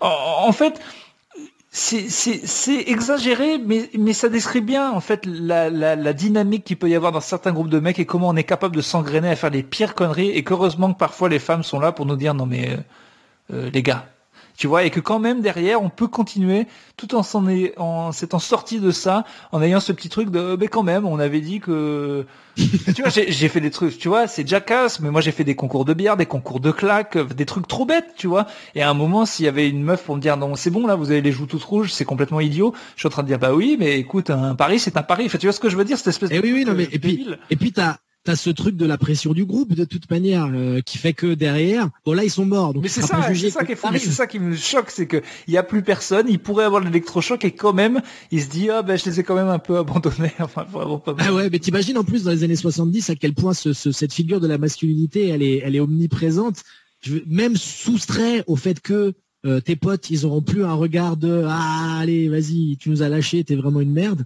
Il est battu par ça et il se dit non je peux pas le faire. On a dit qu'on mourrait tous, on meurt tous. C'est comme ça, c'est comme ça, on l'a dit. Mais quand même le camion, alors soit il arrive, il voit la mort, parce qu'en fait là il y a le camion qui arrive et il dit euh, foutez la, la bouffe dans le jardin. Et là les mecs ils disent enfin quand même c'est de la bonne viande, tu vois ça les énerve, tu vois. Parce qu'en fait euh, ils avaient euh, le camion on peut prévoir qu'ils l'avaient commandé à l'avance, tu vois. Parce que quand le truc arrive c'est horrible, tu te dis c'est pas possible. Qui prouve à quel point ils voulaient vraiment se finir en se disant avec tout ce qu'il y avait en se disant écoute on va quand même prendre un deuxième camion dans le doute Parce que euh, si jamais euh, Comme quand tu on fais a les encore pour un la petit creux. Et que on a fait un trou normand, tu vois, on n'est pas à l'abri de se dire ah merde, tout le monde est en forme. Ouais, c'est ça. Je me souviens de certaines courses d'alcool avec des potes où ça devenait ridicule. On prend vraiment un huitième cubi, ouais, on sait jamais et tout. Ah bah ouais ouais, dans le doute, hein, toujours. T'as peur de manquer, hein, c'est le problème. Ça c'est la pauvreté, ça. C'est ça. Et du coup, euh, il balance la viande dans le jardin. Et pendant ce temps, lui, il se finit son gâteau. Et moi, je pense que ça va se finir comme ça. Et en fait, le gâteau, le, il a d'un coup, il a froid. Et puis, il claque. Il claque Il comme ça termine. dans les bras d'Andrea. Et- Effectivement. et- Et il termine bien, il termine dans les bras de sa future femme qu'il n'est pas encore et qui le sera jamais pour le coup. Ouais. Et, Mais, qui- euh, et qui avait, et il et qui termine avait dans- des dans notions de, de monogamie euh, particulières. Mais ça, lui, Oui. allait, et c'est pas grave. C'était une femme. Et effectivement, ça se termine là-dessus avec elle qui dit bah les, les mecs sont là, bah on la met où la viande? Et elle dit bah dans le jardin. Donc Ouais. ils sont là mais dans le jardin puisque c'est Ah ok, c'est elle qui dit ça. Ok, je pensais Elle que qui dit ça, ouais, ouais. C'est elle que qui lui dit- donc ils sont là bon bah on va le faire mais c'est bizarre et du coup là on part dans un dernier moment un peu surréaliste et absurde où tu vois les gars en train de mettre des énormes morceaux de barbac euh, bah, sur des branches de de, de, de boileau de, de Avec un peu des- partout en train de se marrer autour de ça. Et elle, elle rentre dans la maison. On sait pas ce qu'elle fait. On sait pas ce que ça devient. Et ça frise là-dessus. Et c'est le générique de fin. Putain. Et je trouve que, bah, effectivement, je pense que c'est déceptif pour beaucoup de gens parce que, surtout à l'époque, j'imagine que le fait qu'il n'y ait pas d'explication à tout ça et qu'il n'y ait même pas de morale, ça a dû faire péter les plombs à tout le monde. Ouais. Mais en même temps, je trouve ça totalement logique parce que pour moi, c'est un film qui est quelque part profondément punk parce que voilà, c'est c'est nos futurs au possible et c'est totalement cohérent avec tout ce que ça trimballe depuis le début, c'est-à-dire qu'à la fin de l'histoire, tout le monde meurt sans explication à leurs actes et c'est pour le coup, de mon point de vue, une parfaite métaphore de ce que représente la vie. C'est un ensemble d'actes qui va définir ce qu'est ton existence, alors qu'il n'y a aucun but véritable à la condition d'être humain. Donc, on clôt de la meilleure des manières. Ouais, c'est c'est une belle façon de le voir. Il y a un dernier truc moi qui je trouve assez intéressant, c'est que il, il balance le truc et, et- et- la barbaque à tous les chiens. Les chiens qui d'ailleurs sont très présents dès que quelqu'un va mourir. Je sais pas si tu vois, mais ils aboient. Mais- souvent. mais- C'est même très étrange, c'est qu'il y a de plus en plus de chiens et tu sais absolument pas d'où viennent ces chiens. D'ailleurs, ça, c'est- je, je- ça c'est un truc que j'aurais pu voir parce qu'ils ont continué le truc de la bonne bouffe, mais j'aurais bien vu tenter des trucs, bouffer des tortues, bouffer des humains, bouffer des. Ah bah oui, oui, bouffer même la maison au bout d'un moment, quoi, en se disant, bon, bah, si c'est pas la viande, c'est peut-être le bitume qui va, qui va vraiment nous faire clôturer. Allez, un, un petit parquet de sous-sol en, en sauce, pourquoi pas. C'est peut-être ça, en fait, que regarde Loiret, tu vois, au plafond et se dit, eh, mais ça, là, ça, c'est du bitume ou c'est de la, ou c'est de la dalle bétonnée? Parce que ça, je peux l'avaler, je pense. Et du coup, oui, non, ce qui m'étonnait, c'est que je sais pas si les chiens d'acting sont très bien élevés, mais ils touchent pas à la barbaque. Alors que je me dis, putain, de la bonne barbaque comme ça. Alors les chiens peut-être n'aiment pas la barbaque crue, j'en sais rien.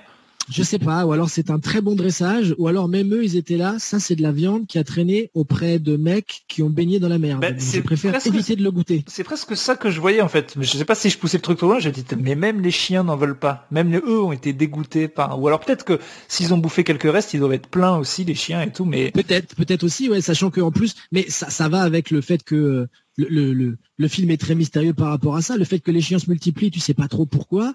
Euh, Il y a plus le chauffeur, tu sais pas où il est. Bon, il a dû rejoindre Falbala comme on disait au début, mais il y a vraiment beaucoup de questions euh, sans réponse sur le film. Et moi, je trouve que c'est justement ce qui rend le film intéressant, c'est que tu peux, tu peux l'interpréter de plusieurs manières et que ce côté de, de, de coitus interruptus, eh ben, il est, il est, il est présent dans tout le film. On, on termine sur quelque chose qui reste quelque part euh, vide et, et un peu comme bah, ce que eux ont vécu jusque là et ce qu'ils se disent que bon bah voilà on arrête euh, et on, on arrête de la même manière en tant que spectateur en même temps que les personnages sans but sans rien bon, magnifique. Bon, ça y est, euh, on a tout dit et on n'a plus qu'à passer à certaines catégories.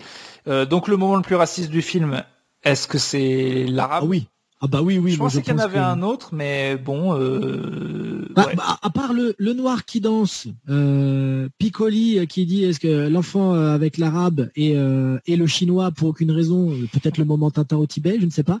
Euh, moi je pense que quand même, est-ce que vous êtes arabe? Ne t'inquiète pas, je suis pas arabe. Dans le dans le racist moment, euh, gagne la palme sans souci. hein. Du coup, euh, le fucked up moment. Bon, moi, je pense que alors c'est ça se joue entre l'explosion de merde et la branlette de la mort. C'est pas c'est pas facile effectivement. Moi j'essaye de, de, de me souvenir un peu tous les moments que j'ai trouvé vraiment fucked up. Et la première branlette, je sais que la première branlette t'a choqué. Bah moi je, moi j'avoue que Elle te met dedans, dit- quoi. tu me violes toujours un peu abattu, c'est quand même pas mal, euh, pas mal fucked up de mon point de vue. Pour moi, en tout cas, c'est mon gagnant personnel. Et il y a aussi, euh, j'aime bien, alors c'est une phrase bizarre, mais le, le viol d'Andrea sur Piccoli qui se situe à côté de Noiret dans le même lit. Pas effectivement, effectivement, effectivement, C'est dur de donner, euh, c'est dur de donner une médaille d'or quand tous les participants sont des sont des gagnants en puissance, quoi. Là, c'est vraiment c'est la compétition, euh, c'est la compétition des dieux, donc c'est dur d'en sortir un du lot. C'est très fort, c'est vrai que c'est le All-Star Game.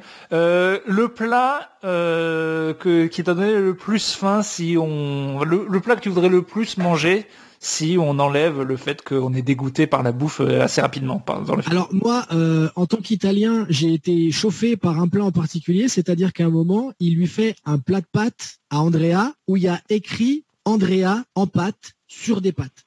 Donc moi, euh, en tant que fan invétéré euh, de, tout ce qui est mes racines, j'avoue que ça m'a un peu chauffé personnellement. Donc moi, ce sera à ce moment-là des pâtes sur des pâtes. Euh, c'est mon, c'est mon, c'est mon petit cadeau à moi. Ah donc ah, c'est pas une sauce, c'est des pâtes rouges qui des pâtes ouais, des pâtes vertes dans mon souvenir sur des pâtes et c'est Andrea écrit en pâte sur des pâtes. D'accord, ok. Moi, je croyais que c'était une sauce. Mais l'attention est, touchante. C'est vrai que. Ah bah ouais. Et puis double pâte. Pour moi, vraiment, c'est mes grands-parents. Là, on est en plein dedans. Ça me rappelle ma, ma, folle enfance. Hein. Moi, j'avoue qu'une toute petite part de ce dôme aux trois fois, aux trois pâtés là, mais petite, hein, vraiment une lichette. Et on est vraiment sur une lichette avec des avec des œufs d'ailleurs qui font le pourtour. Et c'est assez intéressant parce qu'à un moment Noiret lui dit mais pourquoi tu mets des œufs là-dedans en plus? Et il lui dit bah chez les juifs les œufs ça symbolise la mort. Donc là effectivement tu dis ah ce gâteau là il va être il va il va vraiment peser lourd dans, dans la besace. celui-là c'était un peu son final en disant non mais cette fois je crève quoi. Et, ouais, là là il dit je peux pas me rater. Et c'est marrant parce que j'ai l'impression que chez les juifs tout représente un peu la mort parce que dans la haine c'était la vache et on m'avait dit que, tu sais, ils voient une vache tout le temps, Vince, et on dit que c'est ah un, oui, vrai, symbole de mort chez les feuges. Après, c'est un peuple qui aime bien mourir dans, l'histoire. Donc, je pense que les symboles de la mort, ils en ont peut-être beaucoup. C'est vrai qu'effectivement, entre, entre les différents pogroms et, toutes les, atrocités qu'ils ont subies, je pense que ouais, le, dès, qu'ils tournent la tête, ils disent oh, ça, vous avez vu ce carton qui roule là-bas? Ça, à mon avis, ça symbolise la mort, les gars. Je le sens, je le sens comme ça. Donc, euh, oui, je, reformule évidemment. Je ne dis pas qu'ils aimaient bien mourir. Je dis que manifestement, il y a beaucoup de gens qui l'en auront voulu euh, à travers l'histoire et que c'est, je comprends le flip de, voir la mort partout. Euh, Effectivement, tout le monde l'aura compris. oh non non non, on a, pas mal d'antisémites dans nos, dans nos, fans. Ah bon bah c'est pas c'est pas eux alors à qui on s'adresse. C'est bien normal. qui est pour toi le meilleur acteur du film? Bah, c'est pas simple parce que du coup les, quatre sont, assez fous.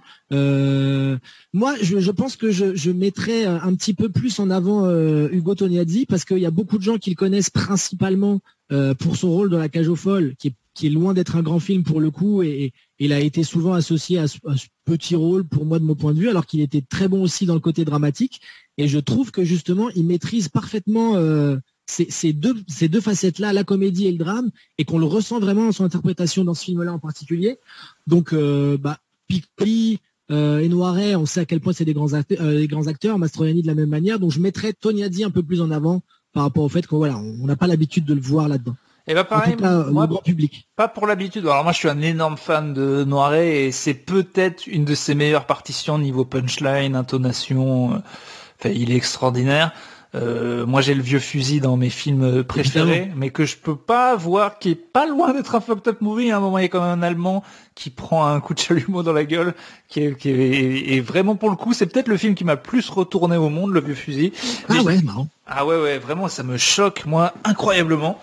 Euh, mais du coup, pour euh, le donner à quelqu'un qui qu'on n'a pas trop vu, alors peut-être que je suis un culte euh, de sa carrière, mais Andrea Ferreol, je la trouve exceptionnelle. Ah bien sûr, bien sûr, bien sûr, c'est vrai. Et pour le coup, en plus, on lui a demandé, Ferreol lui avait demandé de prendre, je, si je dis 25 kilos.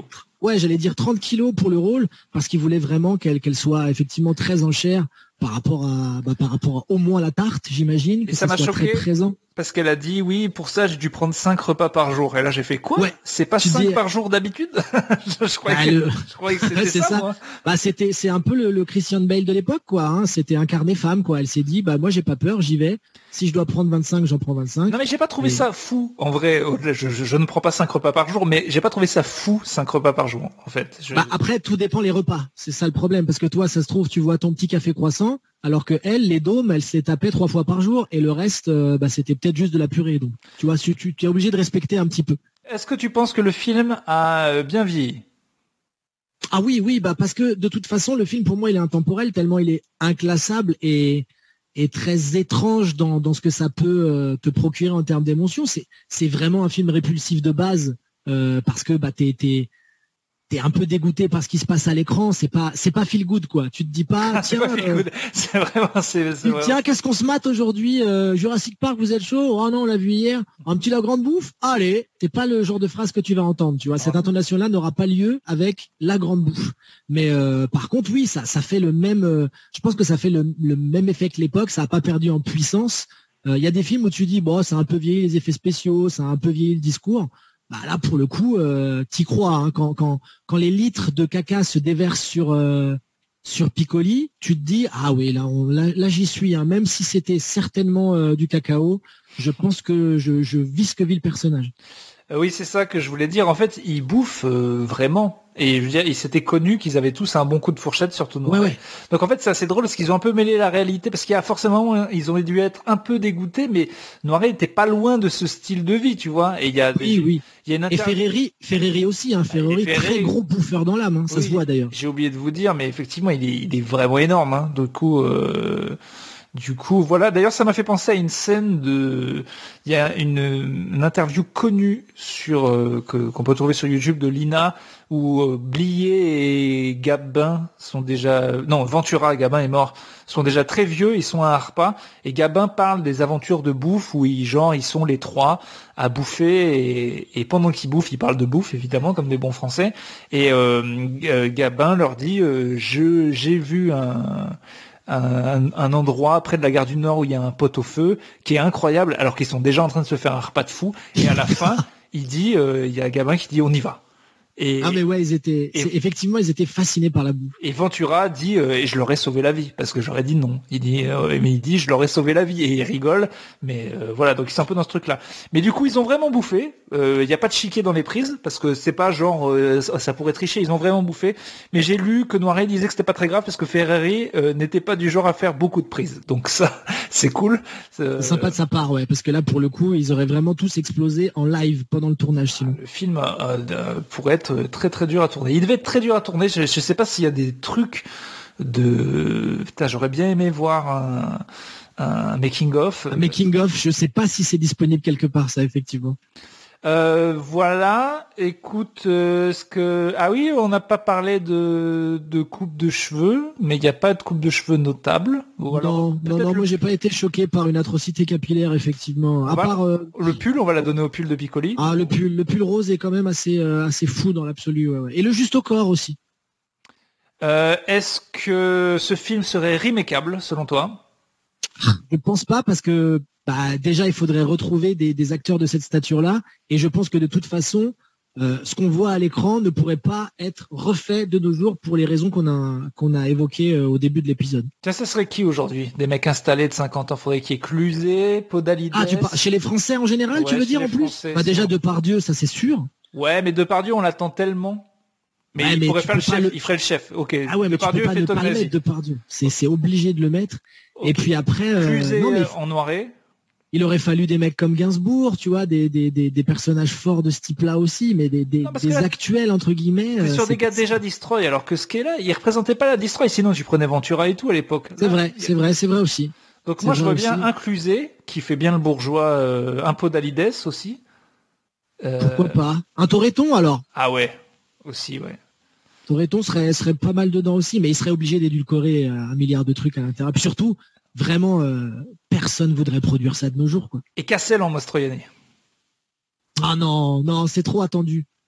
C'est, c'est, c'est, je sais pas. Il, en même temps, si, ouais, le côté beau gosse d'un certain gosse euh, qui a vieilli, qui veut vraiment baiser, qui accepterait trop, il serait incroyable, incroyable. Si, ouais, ouais, si, si, ça pourrait coller, ça pourrait coller. Mais ouais, effectivement, moi, moi je pense que juste, bah, voilà, par rapport à tout ce qu'on a déjà euh, décrit graphiquement, c'est impossible que des, des, producteurs mettent des billes là-dedans Bah, surtout que maintenant ça n'a aucun sens parce que pour faire de l'argent au cinéma, il faut euh, vendre quatre tickets d'un coup et du coup euh, c'est pour ça que Marvel euh, c'est le film familial, ça fait plaisir à tout le monde. Alors que là, au ciné tu peux pas faire de thunes. Service Après, après pour le coup, c'est quand même, on, parlait de Marvel, là si tu fais ce film-là, tu mets la grande bouffe au cinéma en 3D, là en termes de réaction, je pense qu'on vit quelque chose d'assez fort. Donc là je suis prêt à mettre mon billet.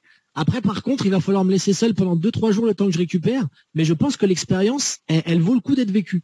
Mais n'empêche, moi, avec les services de streaming, j'ai envie qu'il y ait des films adultes, bourrins, qui reviennent maintenant. Parce que maintenant, ce film-là, pour le coup, euh, en VOD, il cartonne. Parce que si tu as des gros acteurs euh, que la critique soutient et que nous, on peut aller voir un truc un peu choquant, euh, sur Netflix, un truc comme ça peut exploser parce que tout le monde a envie d'aller le voir. Je pense, je pense qu'en fait, c'est surtout sa réputation qui ferait que tout le monde irait. Après, avec les réseaux sociaux actuels, je pense que sur Twitter, ce serait une déferlante de, de mon Dieu, pourquoi, comment, quelle honte. Euh, en vrai, il n'y a, pas de. Tiens, c'est une bonne catégorie, ça que j'avais oublié. Quel est le moment cancelable du film, à part évidemment euh, le le le, le, truc de, de l'arabe évidemment. Ah mais, encore que encore que c'est censé être des racistes un peu non oui c'est une vanne c'est normal.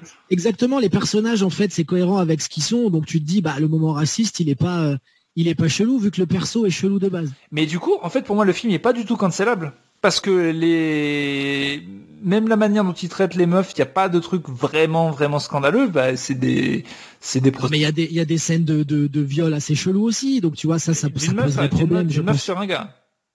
Il y a une meuf sur un gars avec du paix, avec de la mort autour. C'est beaucoup en même temps quoi. Je pense que bah, je pense que ça serait. Mais moi je suis pour. Hein. Moi je suis pour qu'on fasse un, un service de streaming VOD où effectivement tu peux avoir des films puissants euh, qu'on le veuille ou non, parce que ça reste un film très puissant dans ce que ça véhicule, euh, et qu'on puisse y avoir accès, parce que c'est des films cultes, mais c'est très très compliqué. Non, mais en euh. fait, non mais qui avoir accès, oui, mais en fait, ce que je suis surpris, c'est que ces services de VOD, mais peut-être parce que pour l'instant ils touchent pas assez un public adulte, mais ces films-là, des films aussi couillus que ça, devraient maintenant apparaître parce que maintenant, en fait, un film tu peux pas faire marcher un film en salle euh, comme Human Centipede, mais avec les services de streaming, un buzz énorme avant un film, t'es sûr que vu que le but c'est le premier jour, t'éclates les scores avec un service de VOD. Donc je, je pense que l'avenir va vers plus de films adultes comme ça, choc. Peut-être, peut-être. Après, ça, ça reste. Je pense que pour un, même pour une grosse plateforme type Netflix ou Prime, ça reste un marché de niche ce genre de film, et que à part un public de connaisseurs, est-ce que ça va vraiment attirer des gens au-delà du buzz? Je suis pas certain. Parce que Netflix, Netflix, ils ont tenté, Netflix, ils ont tenté Truffaut là. Euh, bah, Truffaut, euh, les, les, les, les 5 ou 6 films euh, qui sont sur la plateforme, ils vont sauter d'ici quelques semaines. Donc ça va pas cartonner tant que ça en définitive, je pense. Il y a, Truffaut, Tavernier, bah, ils, ont, ils ont été... Enfin, leur catalogue, il commence à être très lourd. Non, mais je te parle d'une nouvelle sortie. Tu vois, tu vois, si, le film là, le film que je t'ai décrit avec Cluzet, Depardieu et tout, ça sort que sur Netflix, que Télérama dit qu'il faut absolument le voir. Pour moi, c'est un, énorme carton ce truc-là. En fait. Je sais pas. C'est, il faudrait tenter l'expérience. Euh, je sais pas à quel point. Moi, je pense qu'effectivement, le buzz qui serait précédé, euh, dont serait précédé le film, ferait que les gens auraient envie d'y jeter un œil. Après, de la même manière que la Grande Bouffe en 73, je pense que ça se ferait démolir euh, en 2021 euh, parce que bah, ça, ça va choquer toujours un certain nombre de gens. Mais à quel point ça va transformer le fait que les gens vont vouloir le regarder? Écoute, bah, lançons un appel. Si Netflix ou Prime ont envie de faire ça, ou même s'il y a des, un site qui veut, euh, entre guillemets, bah, voilà, une sorte de site fucked up movies, tout simplement. Nous, on serait ravis de pouvoir chroniquer des films qui seraient sur ce site-là. Oui, c'est clair. Non mais je vois. Et puis surtout, les gens pourraient y avoir accès. C'est le petit truc frustrant, c'est que c'est pas forcément simple pour les gens d'avoir accès aux deux premiers films. Bah, Human Centipede, c'est plus simple. La Grande Bouffe, c'est plus difficile à trouver. On, s'était dit tous les deux que bah les gens pourraient malgré tout euh, y avoir accès s'ils cherchaient un peu euh, de la manière qu'ils préfèrent. On va pas détailler. Et puis on, on, essaye aussi de résumer au maximum euh, pour que les gens puissent avoir accès à la séance presque sans la voir.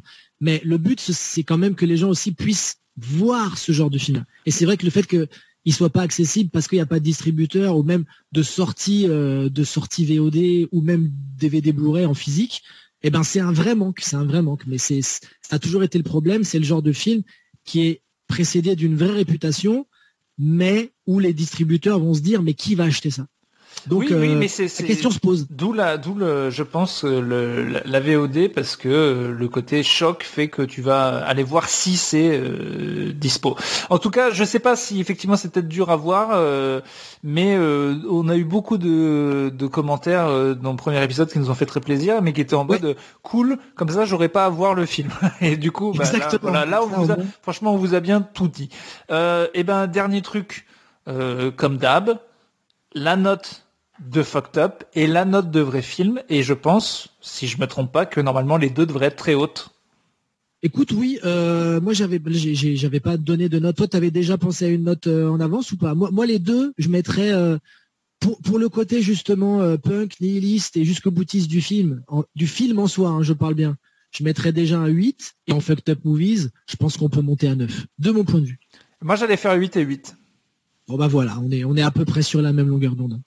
Mais euh, mais il faudrait que je vois même mon barème parce que je sais même pas si on avait noté sur 10 la dernière fois déjà. Je sais pas, mais c'est pas grave. Au pire, et mais aussi, je, voudrais pas lui donner moins. Je sais pas en combien en fucked up à combien j'ai donné à Human Centipede. Je sais plus non plus.